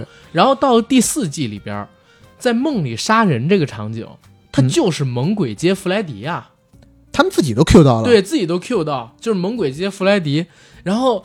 就这里边致敬流行的文化元素实在太他妈多了你。要说他是嗯故意致敬的吧，我觉得他这也避不开。对，你要拍那个年代的东西，这些东西你如果不讲的话，你就会觉得这个剧是虚了，对，你就说没有那么，真实你。就说如果中国拍一个什么《请回答一九九七》，嗯，你要是不拍香港回归，对吧？不拍满大街横幅，不不拍那个什么计划生育只生一个好，嗯，不拍你走的音像的一条街上边卖的都是香港 DVD 放四大天王的歌，大家都觉得你这扯的，没有心太软那都不行。都不行，这东西。啊，九八年要是没有相约九八，那你就是假的，没有赵丽。蓉在那儿唱的歌啊，你这都不叫看电视。对，就当时他就是这样的，大家过的就是这种生活。嗯可能美国的小孩在那个年代，因为捉鬼敢敢死队火，就是要穿着那个制服，在万圣节的时候拿他们那个捉鬼吸收器，然后去要糖果，嗯，对不对？这就是太正常不过的一件事情了。但当我看到这个，就像我刚才可能提到的嘛，他们过的生活可能是我小的时候隐隐约约过上这种生活，但不如他们过得好，那肯定是没有他们过得好。也有共同回忆回来。嗯，对吧？小朋友一起在一起玩，然后我们一起看当时的，呃，美国的儿童电影，对吧？捉捉鬼敢死队正经啊，这是个鬼片，但我是在 CCTV 六上看的，你敢信？但是那个时候就很喜欢啊，但是《捉鬼敢死队》说实话，他们也没有那么的恐怖了，根本就不恐怖，就是个喜剧片。但是它里边确实是有鬼的，而且它鬼还长得还挺可爱的棉花。糖，对啊，像米其林一样。对呀、一群棉花糖变成的鬼嘛。而其实我甚至都在想，第四季、第三季开始，其实我为什么觉得我最喜欢的是第一季啊？嗯因为第一季的时候他们还都是小朋友，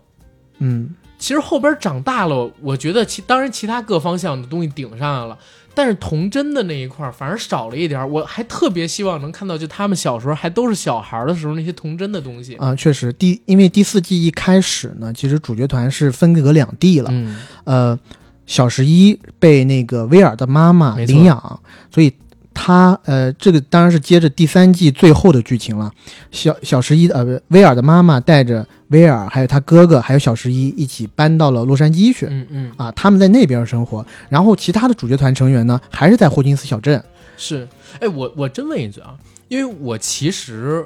没有经历过那个年代，所以我有点嗯理解不了。你知道嗯我们小的时候有一种人叫笔友，啊，对吧？然后我其实，在看到比如说第四季的时候，他们有 Q 到一个事儿，当十一和 Will 他们搬到另外一个小镇之后，嗯。因为交通不方便，通信也不方便，要写信，嗯。然后可能一个礼拜写一封，嗯，就是我一直都很难理解。当然，因为我是现代人嘛，我很你不是难理解现代人，你就是当代人，当代嗯人，我其实很难想象，真的很难想象过去的人是为什么能够通过就是每周的一封信。你像你现在，比如我跟我的女朋友嗯一天打一两个小时电话也很正常吧？上大学的时候就这样子，嗯每天晚上睡觉前都要打电话。那那个时候都觉得不够哇，他们一礼拜只有一封信，一封信才能写几百字，那每一个字都要斟酌，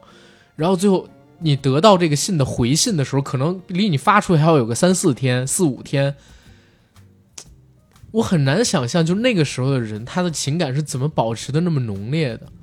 我告诉你啊，嗯其实这个应该呃，其实这个呢，就是受制于科学技术发展。我其实也没太赶上那个年代哈，笔友的年代，呃，我你想，我到初中，我也不不是我不是你想我想，嗯我是九零年的，我要在节目里面再说一句，我是九零年的，好不好？你想我上初中都是零二年了。对吧？嗯都世界杯了，那时候其实呃，你要真的想打个电话呀、然后干嘛也都方便。嗯我长到这么大，信正儿八经的信，大概就四封，有一封是写给我姐的。我姐在很远的地方，那时候在云南读书啊什么的，嗯我想写封信去干嘛？我不知道，好像问她要个什么东西。嗯然后还有三封，是我从去年到现在写给我在监狱里的朋友的，啊，写啊写在对写给我写给我在监狱里的发小的，嗯，是其他就没有了。是，但是你要说这么就是用这个呃呃怎么说啊？但是你要说纸短情长，嗯对吧？用这种写字来传情的，短信，我告诉你，最牛逼的一个嗯是我，我其实买呃不是，我告诉你最牛逼的一个人是谁哈？嗯这个人是我国翻译莎士比亚文学最大的一个翻译家，叫朱生豪。嗯，他有一本书叫《朱生豪情书选》，他那时候他好像住在杭州，写给他老婆，我我就有，你在你后面的书架上面就有啊。两本，那个信之肉麻，那个是二战的时候，嗯嗯嗯，日据时代，呃，也不是不能说日据时代，二那个是二战的时候，日本侵华时期，嗯。他写给他老婆的，两人分隔两地，他在杭州还是哪地方自己在就是苦心钻研莎士比亚的著作怎么写，然后他老婆在上海还是什么别的地方，虽然好像路途没有那么长，但是当年嘛交通不便，又加上日本侵华，所以他就每天写，每天写，每天写，那写的什么？我告诉你，经常在他那个信的最后落款是“至于你自上古至永劫的思念”，然后信一开始是写“今天早晨起床甚是想你啊，今天早晨起床甚是爱你”，然后有一些信的一开头就写什么啊，我的好人，你能不能放过我，从我的梦里走出来？我的梦里都是你，然后。又什么？我的好人，我不能再爱你了。我跟你讲，我当时看完这本书以后，我写的，他甚至比你有过之而无不及。你想是几十年前写出这种话，我我当时把朱生豪誉为天下第一大舔狗，因为他前面前面大概十几封信还没有，这俩人好像还没有特别成的时候。当然，这所有信是他朱生豪在去世了以后，整理出来的，他的、呃、遗孀遗孀嗯整理出来的。然后，呃，还有一个消息是，呃，朱生豪的这个他的个人传记电影嗯，应该已经杀青了，而而且还是中英合拍。嗯，啊，可能哦，未来会会有。但是这个写信的情节可能没有那么多，他主要是讲他怎么翻译，就是他翻译莎士比亚，因为他是第一人，就是你要去看中国翻翻莎士比亚名著，翻的最好的就是他。哦，我没看，嗯。你你没看过还是没看？没看过。啊？没关系，没关系，我也没怎么看过，我就看过什么《驯悍记》啊，然后《驯悍记》，我看过，然后就是看的。然后还有就是他比较出名的那些说那些句子我知道啊，但是他就是你你要去看他翻译，基本上都是朱生豪这个人。对，然后去年其实因为咱们电台也做过一期节目，好像是聊附近的消失，嗯，就是一个什么概念？因为我们最近这段时间，大家不是也不是最近这段时间嘛，疫情当然也加速了，就是我们当代人越来越不愿意下班儿，然后之后下班放学之后出门了。所以过去，比如说像咱们小的时候，我家方圆十里八户，我大概知道每家人叫叫什么，孩子多大，然后有多少人跟我是好朋友，我们都熟悉。但是现在的小朋友呢，他可能只认识自己家小区里边的朋友，甚至不知道他们家住几号楼，只知道在院子里边玩，在小区里边玩的时候互相认识一下，甚至连这样的朋友都变少了，只认识父母熟悉的同事的朋那个孩子。就是大家也一样，像我们这种年轻人还没有结婚的，其实并不知道这层楼里边邻居住了谁，嗯，就是大家消失了跟附近人社交的能力，确实，对吧？嗯，那个时候相比起现在，大家还更愿意走出门去认识身边的人。但相但相反的，还有一个事儿是啥？就是为什么可以用信件去勾连感情，而且那么浓烈？也因为那个时候的交流不方便，对吧？它其实是一个很反作用力的两件事儿，但这两件事儿就糅合成了当时那么一个特定的时代跟特定的人际我是觉得关系。既然交流不方便，嗯才真正反映出嗯，他们俩如果这个感情还能保持的难能可贵。对。然后说到这儿，嗯我要给大家补两句。嗯朱生豪，我刚刚 找了一下朱生豪的情书啊，他老婆叫宋清如，他曾经写过这种话：“我是宋清如至上主义者。”你知道吗？然后还有啊，我我浅念两句，好吧，好浅念两句，这个跟主题无关啊，大家听了呃知道一下，感觉一下啊。大家学一学。对，第一句啊，要是世上只有我们两个人多么好，我一定要把你欺负的哭不出来。第二，我们都是世上多余的人，但至少我们对于彼此都是世界最重要的人。这是二战的时候写的话哦。然后还有，我愿意舍弃一切，以想念你终此一生。你可以想象吗？八十多年前写出来的话。哦，还呃，直直接的，我渴望和你打架，也渴望抱抱你。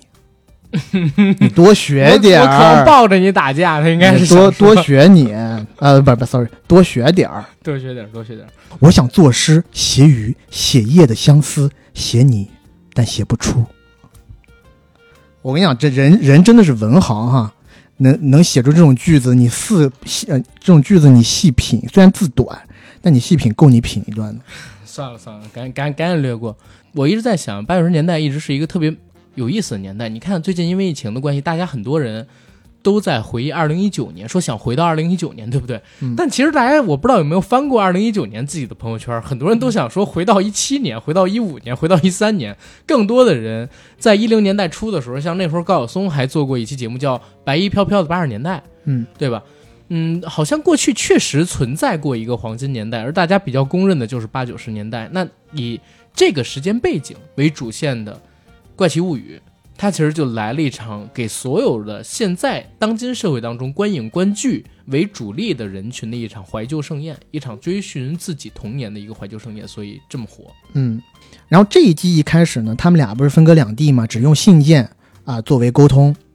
然后两边人其实都已经进入到一个青春期的状态。是，面对青春期，他们要做很多的抉择，对吧？呃，在霍金斯小镇还剩下三人的主角团体，小黑哥、麦克和那个达斯汀，就产生了一定的分歧。对对对对小黑哥现在长得人高马大嗯，又练出了一手球技对，他其实有想脱离原来的这个龙与地下城的团体，进入地狱到火，地狱，所谓叫 Hell，呃，对，地狱火这个团体，嗯想要进入到那些受欢迎的孩子那个群体。受欢迎的孩子是哪些群体？就是他们学校里面篮球队。嗯，他而且他一直作为替补，帮篮球队出了一场比赛，还打进了制胜一球，一下子就成了特别 popular 的男孩。在最后一秒投进了一三分，没错，在那一个比赛现场啊，呃，在那一个比赛的当时，也是他们这几个人的一个分水岭。嗯。因为当天晚上本来他们 schedule 了一场《龙与地下城》的呃游戏，嗯。要跟地狱火这个俱乐部一起在别的地方玩的，对但是和比赛冲突了。这时候小黑哥选择了篮球队，没有选择他们，嗯而麦克和这个达斯汀找到了小黑哥的妹妹替代。而且小黑哥当时说的那个话，我觉得也不能说错啊，嗯，但是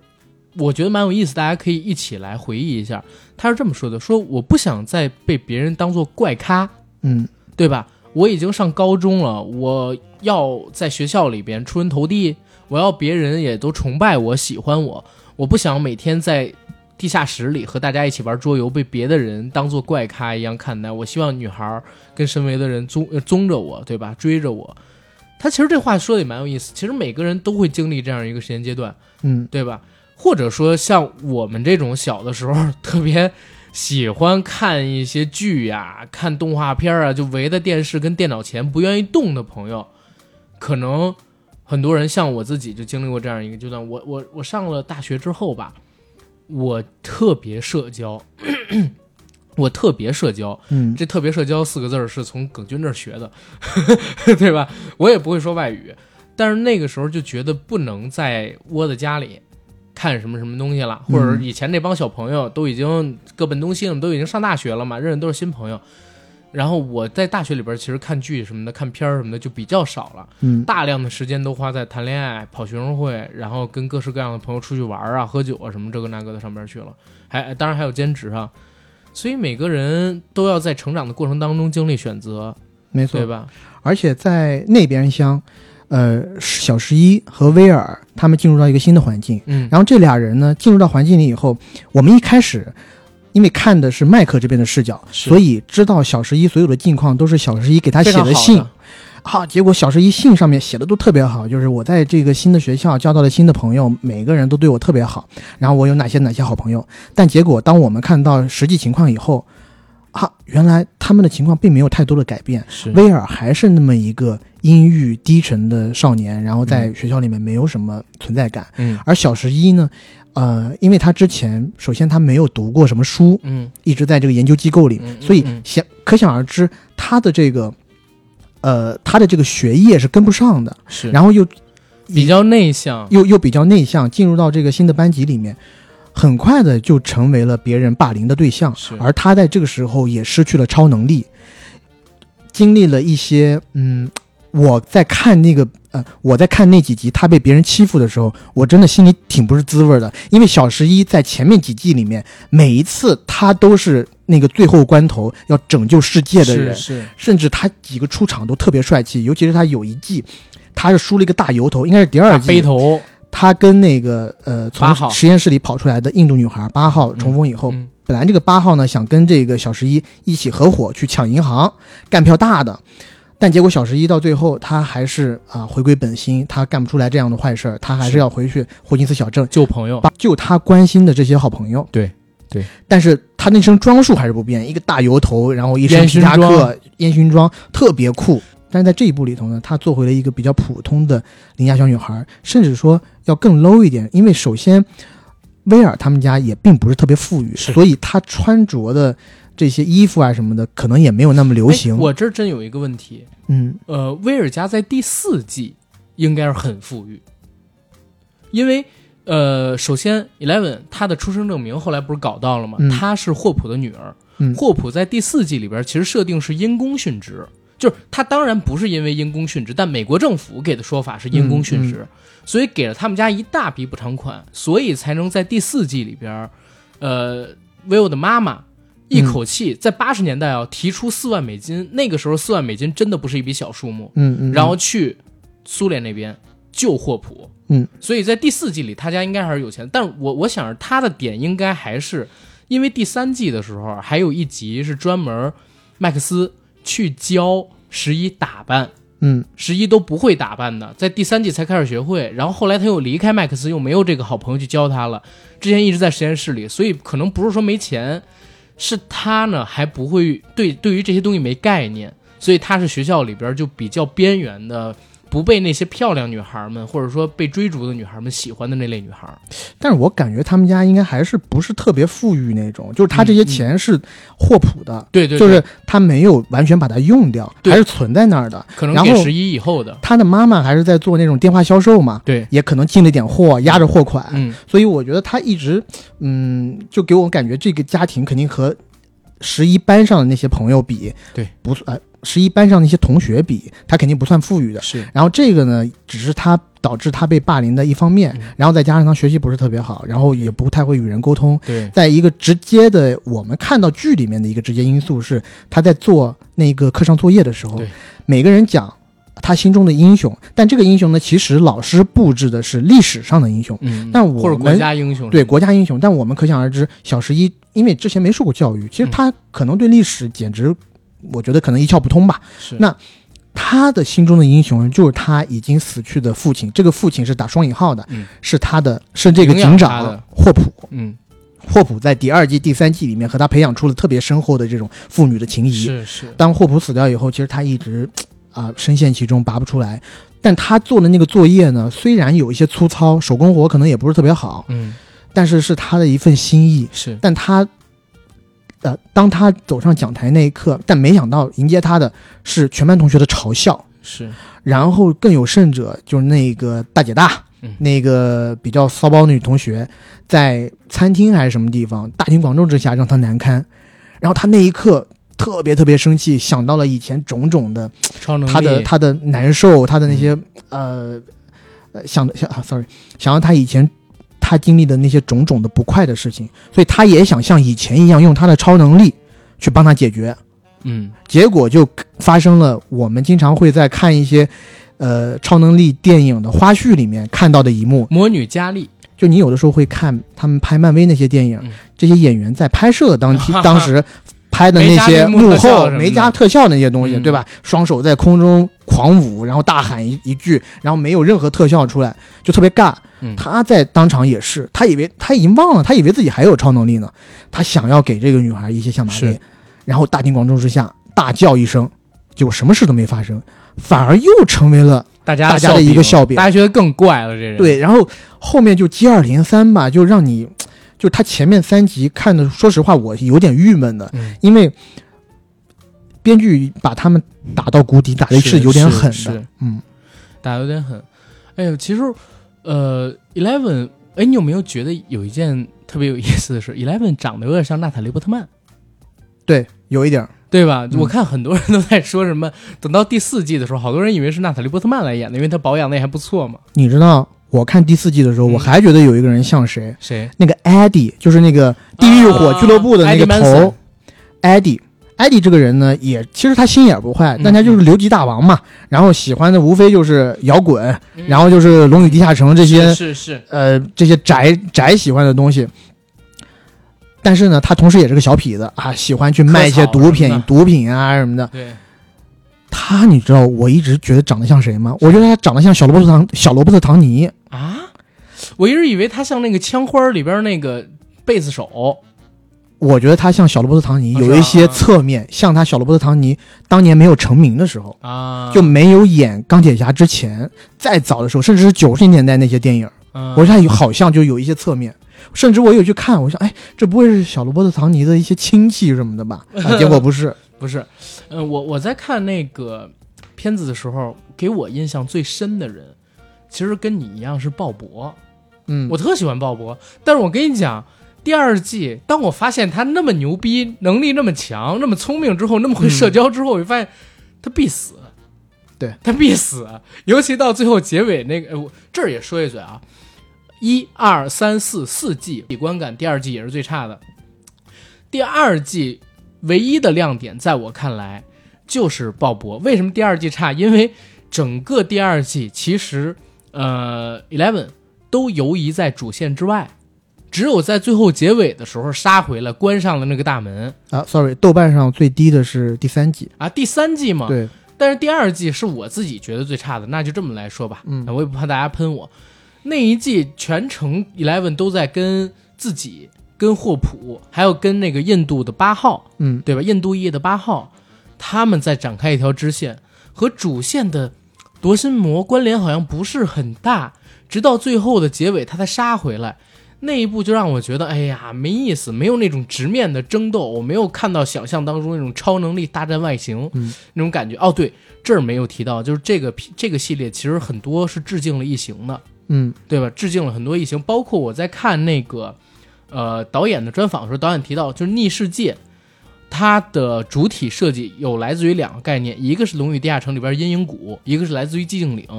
还有一个它里面覆盖的那些藤蔓，还有生物的，包括第一季里边还出现了一种蛋，嗯。那种蛋的造型，那些藤蔓啊，生物造型是来自于《异形》那个系列的电影的，对，所以第二季我会觉得稍微差一些。哦，我跟你讲，嗯。第二季，但是我很喜欢。嗯。我喜欢没有别的原因，就是那一个就是因为鲍勃。我也特别喜欢但是我第二季我打的，因为我我其实我看一下我打分啊，我第一季我其实只给了四颗星，啊，我当时不知道为什么，可能是装逼啊，不好意思。然后呢，第二季我就给了五颗星，然后给了一一串哭脸，然后我大大的疑问为什么要让鲍勃死？当然我知道，呃，以剧情来看。他可能我看到后后半段的时候，我也有这种担心，我觉得这家伙离死不远了，因为描写的太好了。太好了，尤其你们先出去，嗯，对吧？我来吸引敌人，我来给你们开门。是这一说我就知道必死，到最后结果那个科学家没死，我就在想，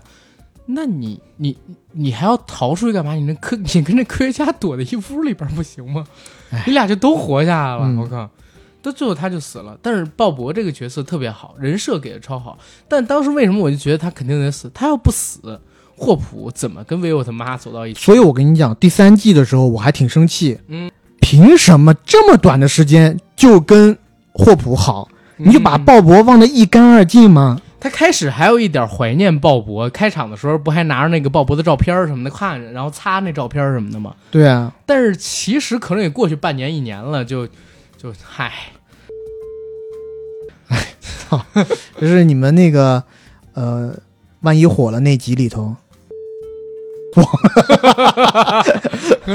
但那个词我觉得挺牛逼的。，是，你你知道第三季里边其实我挺喜欢谁的吗？嗯第三季里我正经觉得比利塑造挺好的，啊，对。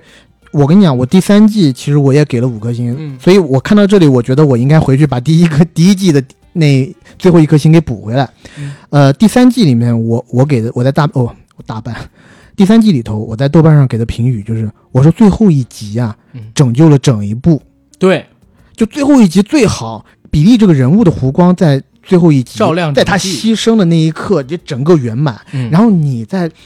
最后一集的时候，你会看到啊，原来比利是一个受过这么多创伤的孩子。是是，他之前所有的所有这一切，他的他的这些不屑，他的这些离经叛道的行为，他甚至想要勾引麦克的伤害和麦克的妈妈，对吧？对我我当时还挺希望他可以跟麦克妈妈有一个我说实话，我看的最不爽的就是这个。啊，是吗？第二季里边，比利不就出现了吗？嗯他去那个麦克家找麦克斯，嗯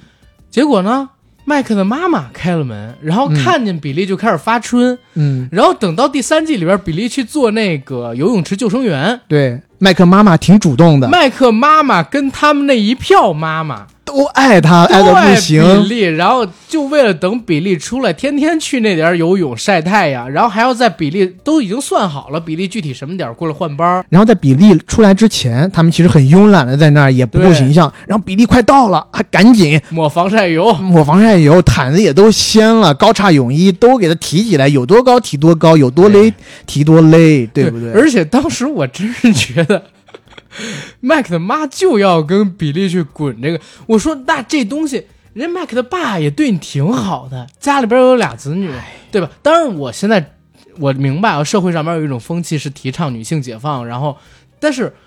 婚姻毕竟是一个束缚来的，你离婚你爱怎么着怎么着，对吧？还好最后没这么干，他要这么干，我真的要给这个剧打一星。我跟你说，看到那儿的时候，哎，我我其实他最后没有跟那个麦克的妈妈什么成。我其实还有一丝长叹呢。我说，如果要成了的话，我就马上就给他一个番号，然后再写上什么不伦父 什么的，直接就日本出版了，那肯定卖卖疯了，对不对？有点意思。比利结尾那一集真的就像你刚才说的，照亮整季的他的人物弧光是吧？对，而且他的那一段，呃，就是海滩上那一段，他盗梦空间》。小时候就是，呃呃，但我我我们刚刚讲的呢是比利的记忆，对，就他在小时候他最珍惜的时光是他和他妈妈在海滩上游玩的时光。嗯我看那个的时候，会让我回想到那个《About Time》时空恋旅人。啊时空恋旅人也是他的主角和他爸爸，对他爸爸死之前又带他回了去，呃，在他爸爸死之前又带他回到了他们小时候在沙滩上是小心翼翼的不去改变任何东西，再体验一回小时候的时间。是，嗯，比利在那个沙滩上走那段时间，我觉得也特别的挺美的，也挺动人的。然后他慢慢就是小时一开，我觉得啊不，sorry，就他这段记忆给我们第一次展现是小十一，是他通过意念去追寻比利的时候，对，探寻到了比比利的这个记忆深处。对，比利的灵魂已经被夺心魔控制了。他其实是以第三者的视角在沙滩上遇到了比利和他的妈妈，嗯。然后在沙滩远处有一团迷雾，嗯。他进到迷雾的时候，在眼前闪过的一幅幅图景，就是比利在失去他妈妈之后的悲惨生活是。啊，被他爸爸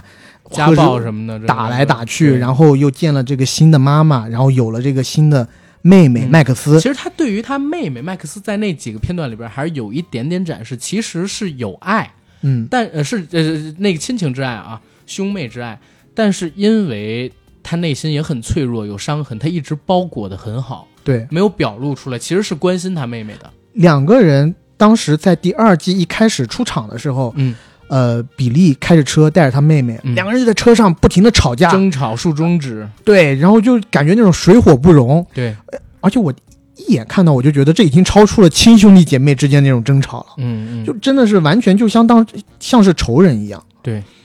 但其实第二季里边也隐隐约约的告诉你，比利心里还是重视这妹妹的。比如说去那个呃朋友家去找他妹妹的时候，发现找不到的妹妹的那种愤怒，包括他其实也在管他妹妹，不让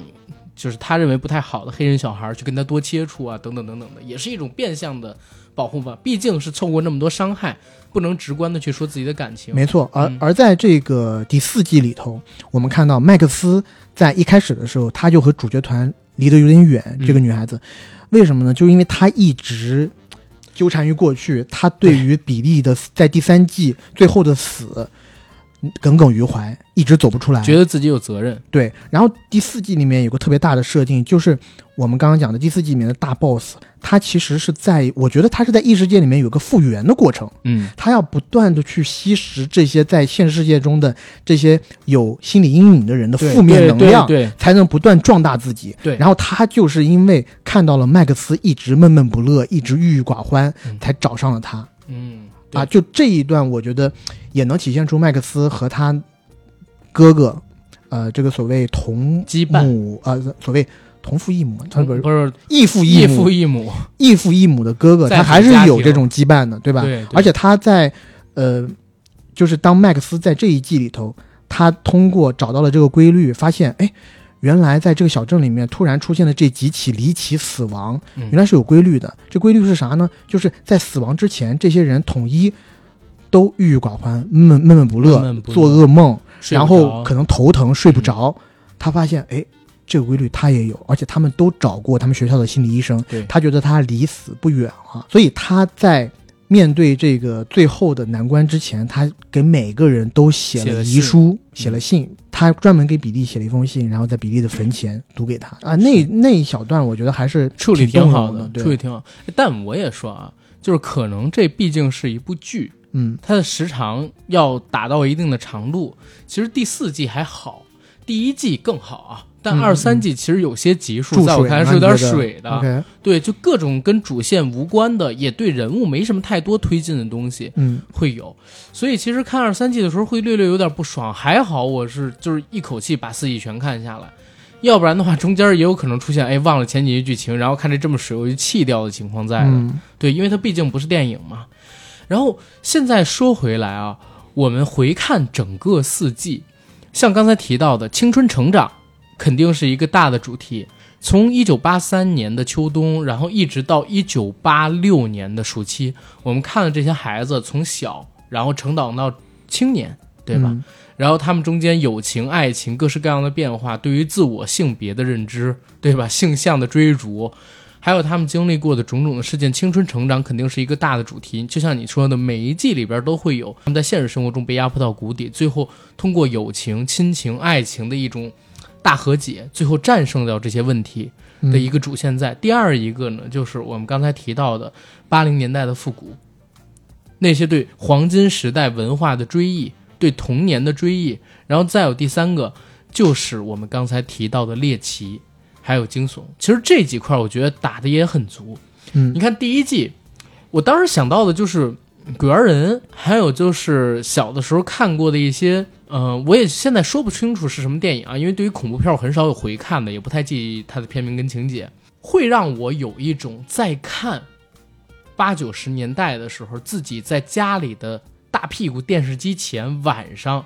看惊悚片。跟家里边看那种香港恐怖片，看小的时候那种呃美式的惊悚片的那种感觉，嗯我觉得，因为第一季什么都是新鲜的，对，所以它的恐怖感或者惊悚感是最浓的。至于到了二三四季，我觉得它更有一点点像是血浆片。尤其是第三季，第三季是最血浆的那一季，就是当里边的怪物它是由各种老鼠的尸体组合起来，各种人类的尸体，尤其最后是组合了三十具以上的人尸。然后形成那么一类似血蜘蛛，外形上已经很接近本体夺心魔，但只是由血肉组成的这么一个怪物的时候，它其实是会让你有那种恶心的生理不适的。对，第一季当然我们说它可能成本最小，嗯，然后各种各样的原因，它要这个将勤补拙，对吧？这种惊悚感、氛围感是经营的最好的。而且在第一季的时候，当鬼怪过来，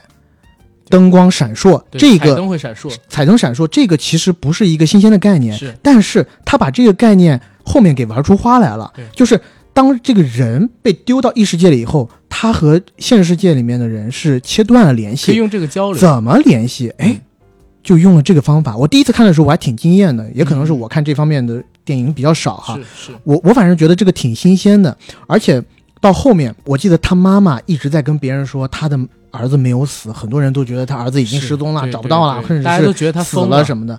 他妈一直在跟别人说啊，他儿子没有死，怎么样？别人都以为他疯了。这时候他捧了一团那个小小的灯泡，嗯，然后圣诞彩灯，在在在胸前，然后他好像感觉到了他儿子就在屋里跟他共处一室，嗯然后他问他儿子啊，如果你在这里的话，你让这个灯闪几次，闪几次嗯就是这个嗯在那里。然后他讲出这个话以后，你看到他那个灯在胸前一闪一闪，真的闪了那几个次数以后啊，然后这个他的妈妈喜极而泣，那一幕我真的好感动。是而且他后头这个妈妈也很聪明，马上就想出了他和他儿子该怎么去联络的方法。彩灯联络字母，他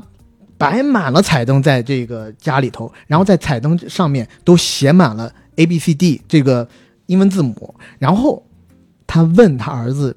因为如果你只有一个灯泡的话，它只能亮闪啊，你只能问它是或不是这样子的判断题。是，当他要问一些复杂问题的时候，你必须得要字。嗯。所以呢，他就把彩灯粘在墙上，然后在这个彩灯上面写上字母，嗯，问他儿子，然后你就看着那个灯在几个字母前飘过，哈、嗯 y E S 或者是怎么怎么样。对，那场非常精彩，我觉得哦太棒了，这个处理的，而且到那一季的结尾，当时呃是 Jonathan 和 Nancy 他们两个人去枪械店里边买枪，嗯他们俩已经决定要到 Will 的家里边去对抗那个魔王了。对当时他们还叫做魔王，买一大堆武器跟装备，人家当然那个卖武器的店里边还问你，哎，你们要拿这东西去干嘛？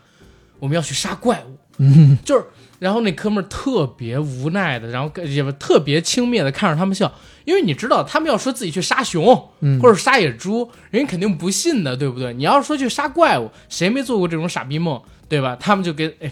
去吧，没管，两人带着那过去。后来 Steve 也过来，他们在那个屋子里边打怪物的场景，我还正经觉得做的挺好的。嗯因为当时为了吸引怪物，他们是要把屋子里边的灯熄掉的，然后设置各种各样的武器、陷阱、夹角的那种，嗯，我我们叫捕捕兽钳，嗯对吧？一下让我想到我小的时候看过的一个儿童片，麦考利·凯尔金的演的《小鬼当家》，嗯他在圣诞节之后那天晚上去打那两个笨贼的时候，也是把家里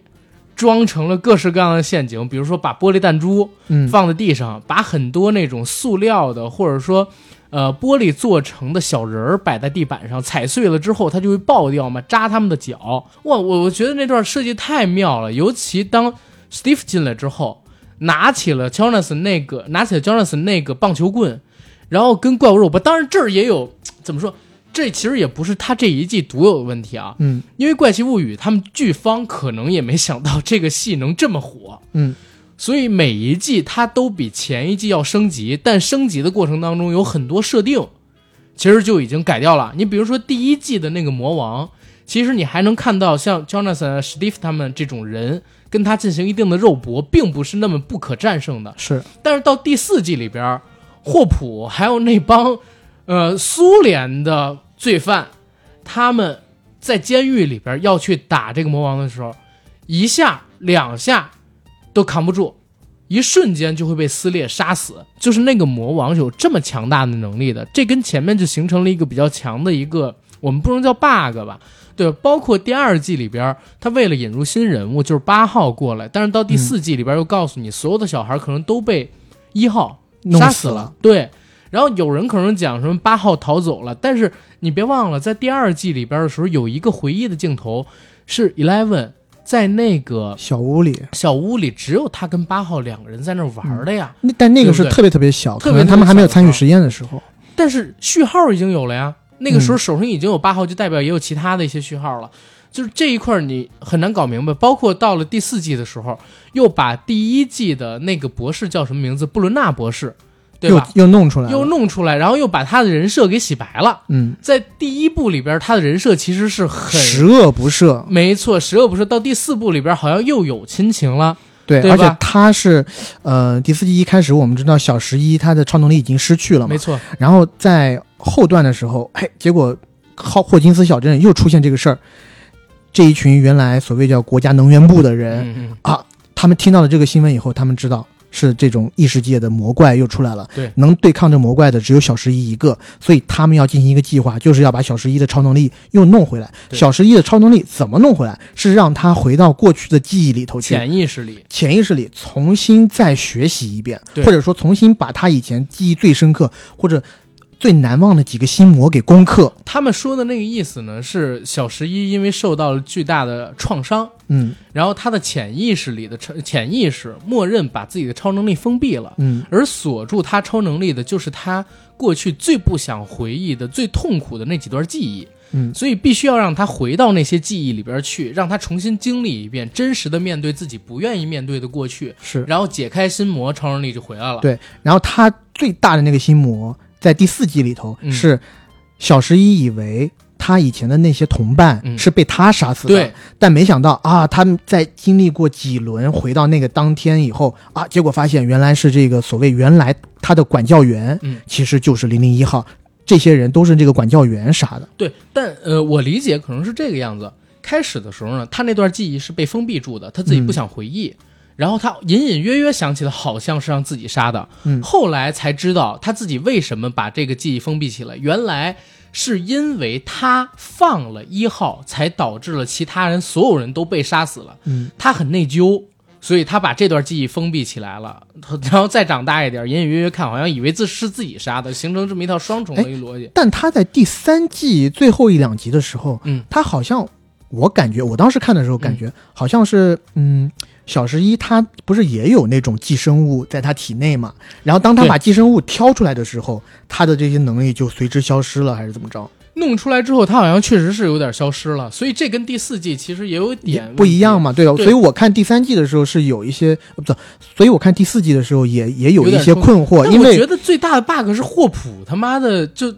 因为第三季结尾是嗯给他写的死的不能再死了，你知道吗？那实验室里边所有人都被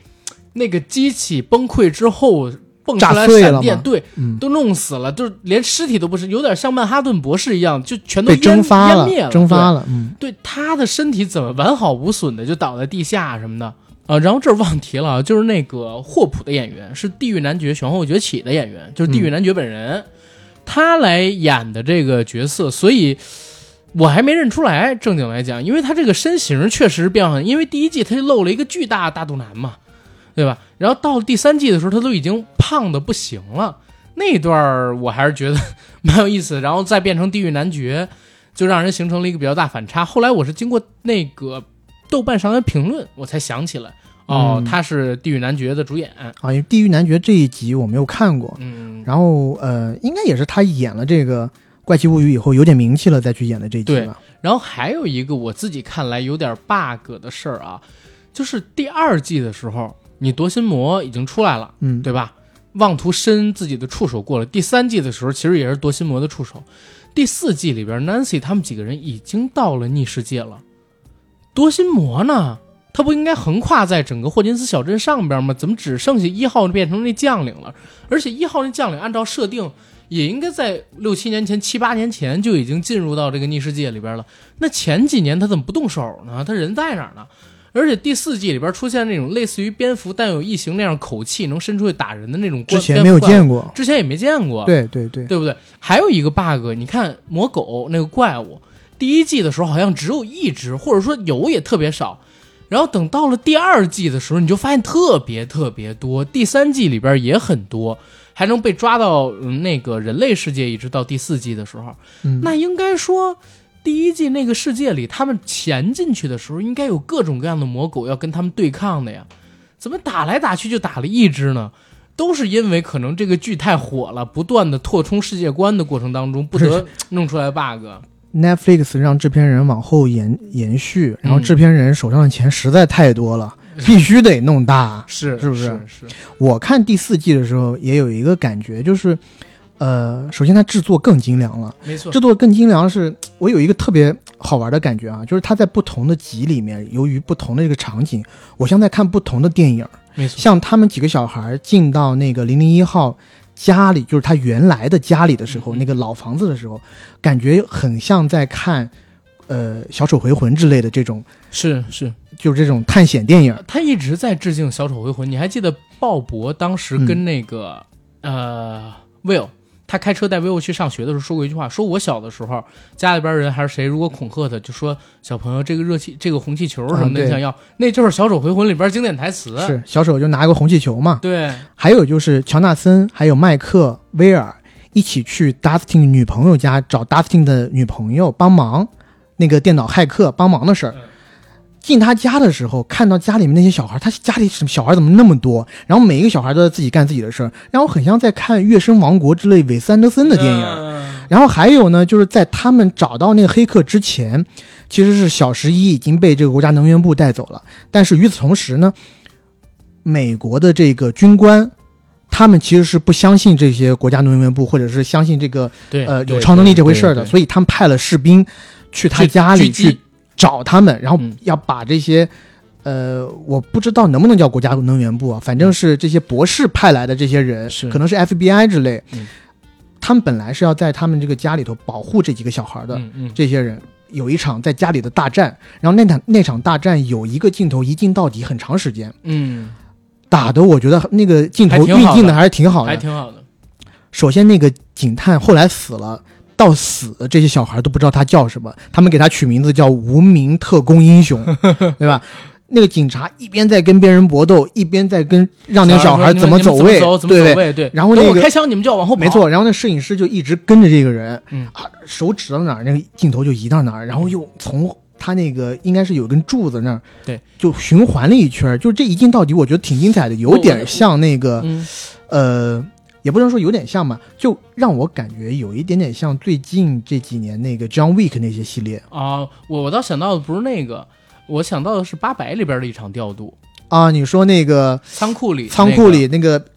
日军士兵进来了，对对，但是应该不可能是致敬八百，当然他们可能没看过，有可能是那个一九一九，不是一九一八那种片子。呃，我我觉得这不算是致敬，我只是说我看到以后，我觉得嗯。他在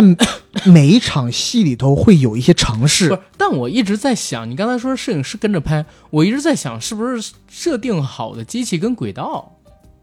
啊，也也也可能是对，因为我一直觉得摄影师好像这个对体力的消耗真的太大了，那几场戏，靠，那当然无所谓了，反而确实到第四季你能明显看出各种升级。对，因为我刚刚讲的就是。这几场戏其实戏份都没有那么重，除了那个鬼屋那场戏戏份很重以外，其他那场戏那几场戏呢都是小戏，你可以用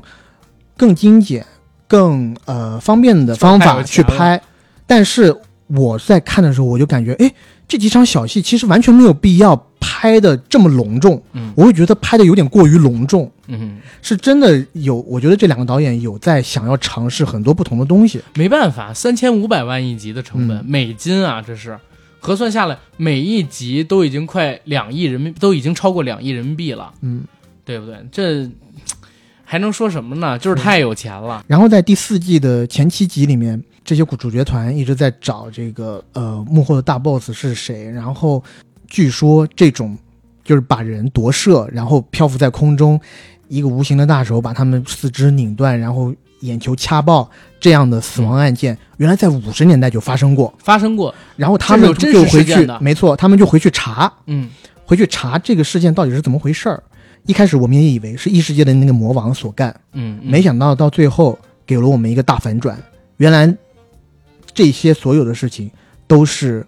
我们这个就按下不表，让观众自己去看好了。是我还是想 Q 一下它里边提到那霍金斯实验室，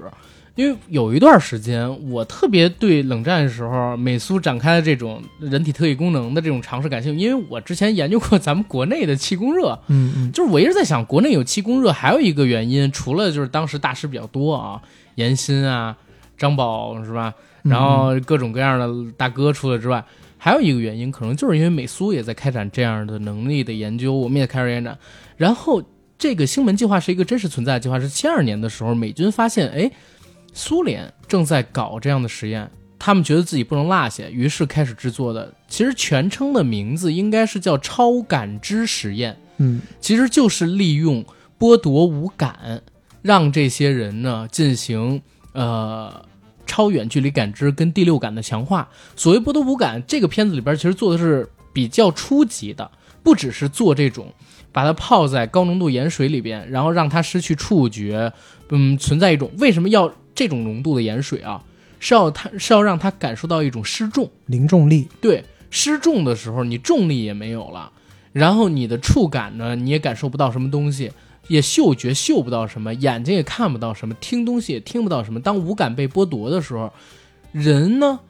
强制让自己进入冥想状态，有的时候你会。听到一些奇奇怪怪的东西，或者大脑会比往常更活跃吧？他们是借由这种机制去寻找到底有没有人存在超感知，好进行间谍工作呀，等等等等的。那这是剧里边使用的方式，做一个呃类似浴缸一样的存在，把孩子们沉进去，剥夺他们的眼睛的视觉，全都黑了之后，让他们去感知嘛。但是现实生活中的美国的实验比这个更过分，当时的那些实验，这个是真实存在啊，大家可以到呃，就是现在已经解密出来 CIA 文件里边去看，也可以到这个知网上边去搜索“星门计划”，可以搜到《科学与无神论》那个杂志在九十年代的时候出版的两篇报论，是上下集的。然后在里边你可以看到，当时美国做的那个实验非常的可怕，它不但是要这样把人放在一个空间里，还要在把这人放进去之前注射大量的迷幻剂跟致幻剂。嗯好让这个人的大脑存在一种混乱状态，或者说一种超越平时的兴奋状态的兴奋状态，去刺激他的感知。然后，脑部电击也是实验过程中的关键环节。九二年，加拿大政府曾向七十多人进行秘密赔偿，每人收到的赔偿金高达十万美元，其中以儿童为主。至于官方给出的理由是出于同情和人道主义关怀，为一个名为伊文·卡梅隆的脑科博士在实验中犯下的错误进行补偿。这个你觉得可能是一个实验事故，但是这个卡梅隆博士他本身也是 MK Ultra 的实验人员之一，他负责的子项目六八就是专门研究脑部电击的，用超过正常功率三十到四十倍的电击去击射儿童的大脑，再利用致幻药让儿童进入迷幻状态，给他们播放录音带，一遍又一遍的，一遍遍的这样做的目的就是清空和重塑大脑，再灌输入他们指定的内容。嗯这是他们当时做的一系列的一系列的那种反人性的实验，所以我自己本身是觉得这个东西，《怪奇物语》它里面所存在的这种，呃，比如说像十一这样的群体，不一定有超能力，但这样受迫害的、被剥削的、被禁锢的、被洗脑的孩子，曾经真的是存在过的，这是人类科学史上的一个污点，这些大家可以在网上搜到的。对嗯其实看了这个之后，然后，呃，再联系起整个《怪奇物语》的故事里边的人员，你会发现，呃，因为美国一直盛产各种各样的阴谋论嘛，嗯，它在美国境内的火爆，可能还有这方面的原因，也说不准。也是嗯。哎，但是我一直想问个问题，就是在这一季里头，就是它每一季其实都有一个规律，就是前面几集都是以小分队的形式，就是把主角团全部都打散啊，嗯，一个团伙一个团伙都每一个团伙有一个支线，嗯有一个任务，是然后到最后一两集再收紧集合啊，大家一起大做个大集合，去跟这个大 boss 做一个对决。这一季也是一样，嗯然后这一季里面呢有一个支线，就是以威尔妈妈还有那一个阴谋论的。那那个犯罪学家叫什么名字？就会很会空手、哦很会空手道那个秃头，就叫秃头吧我的。手像刀，对，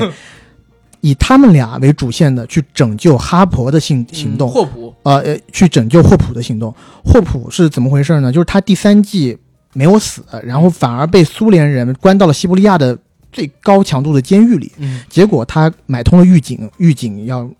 就反正用通通过各种手段联系上了威尔妈妈，是要让他们去拯救他。这条线当中，我们简称为苏联线，对吧？苏联线当中有一小段的描写，我自己还挺喜欢的，就是他为威尔这个人，呃，不，就是他为霍普这个人讲了一点前史。因为在前面的时候，我们知道霍普他以前有过老婆，也有过小，也有过小孩，小孩也死了。但是在这一季里头，霍普自己说他参加过越战，当时他十八岁，他不想被他爸爸一辈子看扁，觉得自己一事无成，所以他去到，呃，所以他去到了越南，然后帮美军干什么事儿呢？去搅拌成剂，是一种除草剂，也是杀虫剂。啊是，然后但是呢，美军当时告诉他的是，这个只是一种除草剂，没有任何伤害，对人体没有任何伤害。嗯，然后哈勃坐在那儿，眼神空洞的说，当时发给他的只有一双橡胶手套。其实他们所有人都被感染了。嗯。他回到本土以后，越战结束以后回到本土，他其实知道自己是携带病毒的，是。呃，或者说他自己是有病的，他很可能这个遗传病会遗传到下一代身上，但是隐瞒他了这个事实，抱有侥幸心理。嗯。他当他相爱了以后，他还是想试一试，嗯。结果他的小孩儿就是犯了这个白血病，成绩的成绩所引发的一连串的疾病嘛，嗯。然后最终死亡了。对。他一直在觉得有一种强烈的负罪感，嗯，这一段前史的加入让我觉得霍霍普这个人就丰满了很多。丰满很多，嗯、但是我同时在看这一季的时候，我又觉得苏联这条线有一些太跳痛，就和其他几条线一一比的话，让我觉得有一些失真。不是，其实我我一直在想啊，我觉得俄罗斯人，呃，承承受能力还挺强的，啊，承受能力特别强，特别会开玩笑，而且特别容能容忍经玩笑。得起冒犯，对，我觉得这对点其实是该学习的。我觉得是是，就是 他妈的，你比如说现在俄乌战争，但这个戏是在俄乌战争之前拍的，嗯，对吧？然后在一九年的时候，第三季上的时候，苏联就是大反派来的，而且都是在骂俄国佬。对，但我看苏联是大反派已经几十年了，好不好？是是嘿，我们又在讲黑寡妇在俄罗斯是上映的。是，而且你看苏联人现在可能还有一部分人活到了俄罗斯时期，很大一部分人活到了俄罗斯时期，对不对？嗯你看俄罗斯的人好像也很喜欢《怪奇物语》这个戏，之前我还看过第三季在他们那儿很受欢迎的新闻呢。我觉得就还好吧。如果我是俄罗斯人的话，虽然我是个大反派，那也说明我强啊，是不是？我强，我才能我才能深入美国腹地，还建那么大一个研究基地。实话，大家想一想，为什么一个已经解体了超过三十年的呃组织国家，居然还能被西方世界这么严防死守、妖魔化、虎视眈眈的当成一个仇敌来看，你就知道当年它到底有多么巨大影响力。因为它是价值观上否定你西方的那些东西，或者说否定资本世界的那些东西。而且苏联它一直以来的这种建军思想都是进攻型的建军思想嘛，对对，所以呃，他被妖魔化这么久，我们也习以为常。呃，但是还要再说一说一点的是，确实在这部戏里面，呃，他还是对前苏联有很多刻板的写法啊，这当然这是好莱坞的通病、啊，有点妖魔化对吧写？法。然后苏联的所有军官啊，要么就是贪污受贿，嗯要么就是整个监狱都是惨无人道，对吧？没有人性。是，然后八十年代也没准是这样。是，嗯，然后他们最残酷的一件事情，就是让这些囚犯去喂给我们说的第一季里面出现的魔王。对而且还要为了刺激这个怪物的进食积极性，而不是直接给他们尸体，是要让这些人尝试着去跟怪物战斗。虽然知道他们肯定赢不，了，而且在战斗之前还要喂饱了这些人，给这些人吃的蛋白质吃的特别好。对，让他们有充足的蛋白质。就这一点，我是觉得挺过分。当然，我觉得抹黑苏联最过分的还是那部历史神片啊，嗯兵临城下》，那是我看过的黑苏联黑的最过分的，完全罔顾事实的。然后否定伟大的卫国战争的这么一个东西。你要说八十年代苏联各种黑暗什么的，我可以理解。我靠，二战时期斯大林格勒战役的时候的苏联，到底有多少人是被迫走上战场的呢？我觉得很少，那是保卫祖国呀！靠，嗯，我觉得呢，反正苏联，呃，反正苏联这条线在这部剧里面，或者在这一季里头，它其实就是一个搞笑担当。是，你可以看到，其实，在前几季里头，像这些小伙伴身上有很多的笑料，但在这一季里头都不好笑了。尤其我现在我在大了。我在这一季里头，你知道我最讨厌的哪个角色吗？嗯，我最讨厌的是乔纳森的那个朋友，我觉得他好无厘头，而且好无聊。就是那个快餐店的那个印第安人，对对对。他经常，我我明白，他其实就是一个搞笑的一个角色，搞笑担当。但是不好意思，他的角色出现会让我觉得生理不适，也不说生理不适吧，就是，呃，我曾经看那个《流浪地球》的时候，嗯。我最烦的就是麦克隋那条线啊！我也我也很讨厌那条线，就是非常不合时宜。嗯，你在一些不合时宜的时候强行搞笑，我觉得不仅不好笑，反而我就觉得你很跳痛。那是郭帆导演的真实水平。你这么说，你这么说不太好，不太好，不太好，不太好，不太好。但是也也说回来，这是我提一个特魔幻是提到苏联这条线，我觉得就是这片子是奇幻跟科幻啊，但是不应该是魔幻的。就霍普先把自己的脚。砸的骨折了，对，然后把脚还能站立，还能站着，还能走。关键是啥？他光着脚。嗯，苏联多他妈冷啊！西伯利亚，而且是德国人都受不了。当时斯大林格勒战役有多大天时的功劳，给德国人冻死多少？我靠，不是不是说冻死吧，就是冻的已经装备都坏了。操，光着脚在雪地里边，先开始骑摩托，后来摩托不行了，就光着脚跑跑好几里地。然后进一个仓库里边，然后立刻拿毯子一盖脚，一点事儿都没有。最关键是他那脚还是骨折的，还有那么大的裂口。你想他们他们的逃跑路径是怎么样？准备的跑逃跑路径是从，呃，sorry，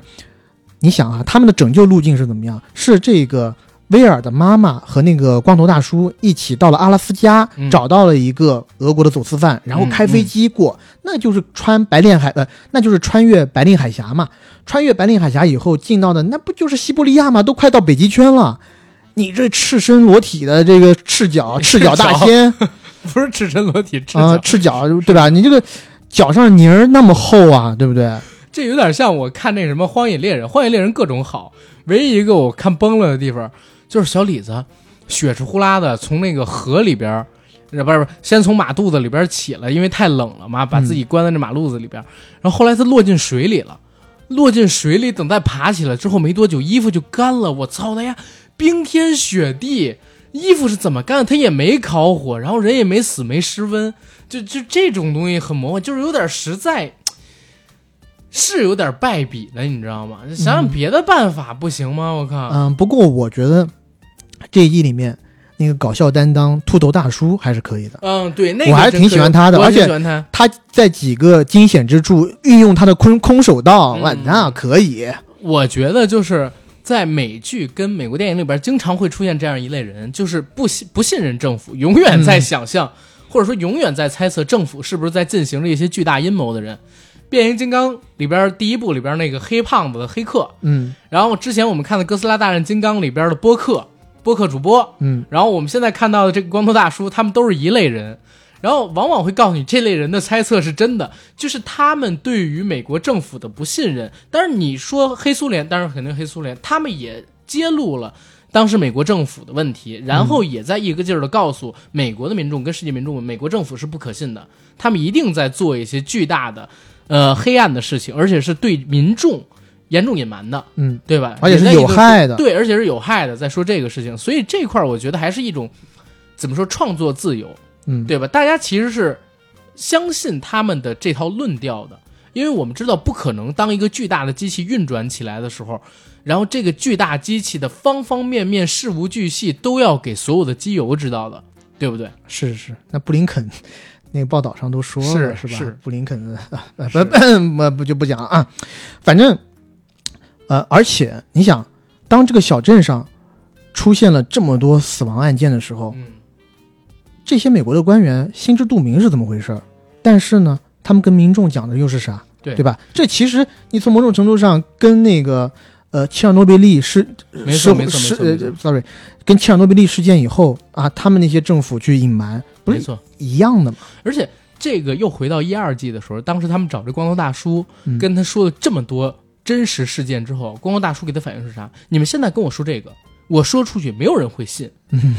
群众也不会信，美国政府会做这样的事儿。你必须要做一个美国政府能接受，然后群众也会信的，把这个事件所谓的影响力透露给媒体，透能透露给媒体，媒观众会信的事儿，所以最后就变成了一个什么美军在做化学实验，还有什么巨大的化学工厂什么的能源排放出了这个挺，搞笑的。这对个，但这也是现实来的。而且他们找的那种报报纸，主要找的是《芝加哥太阳报》嗯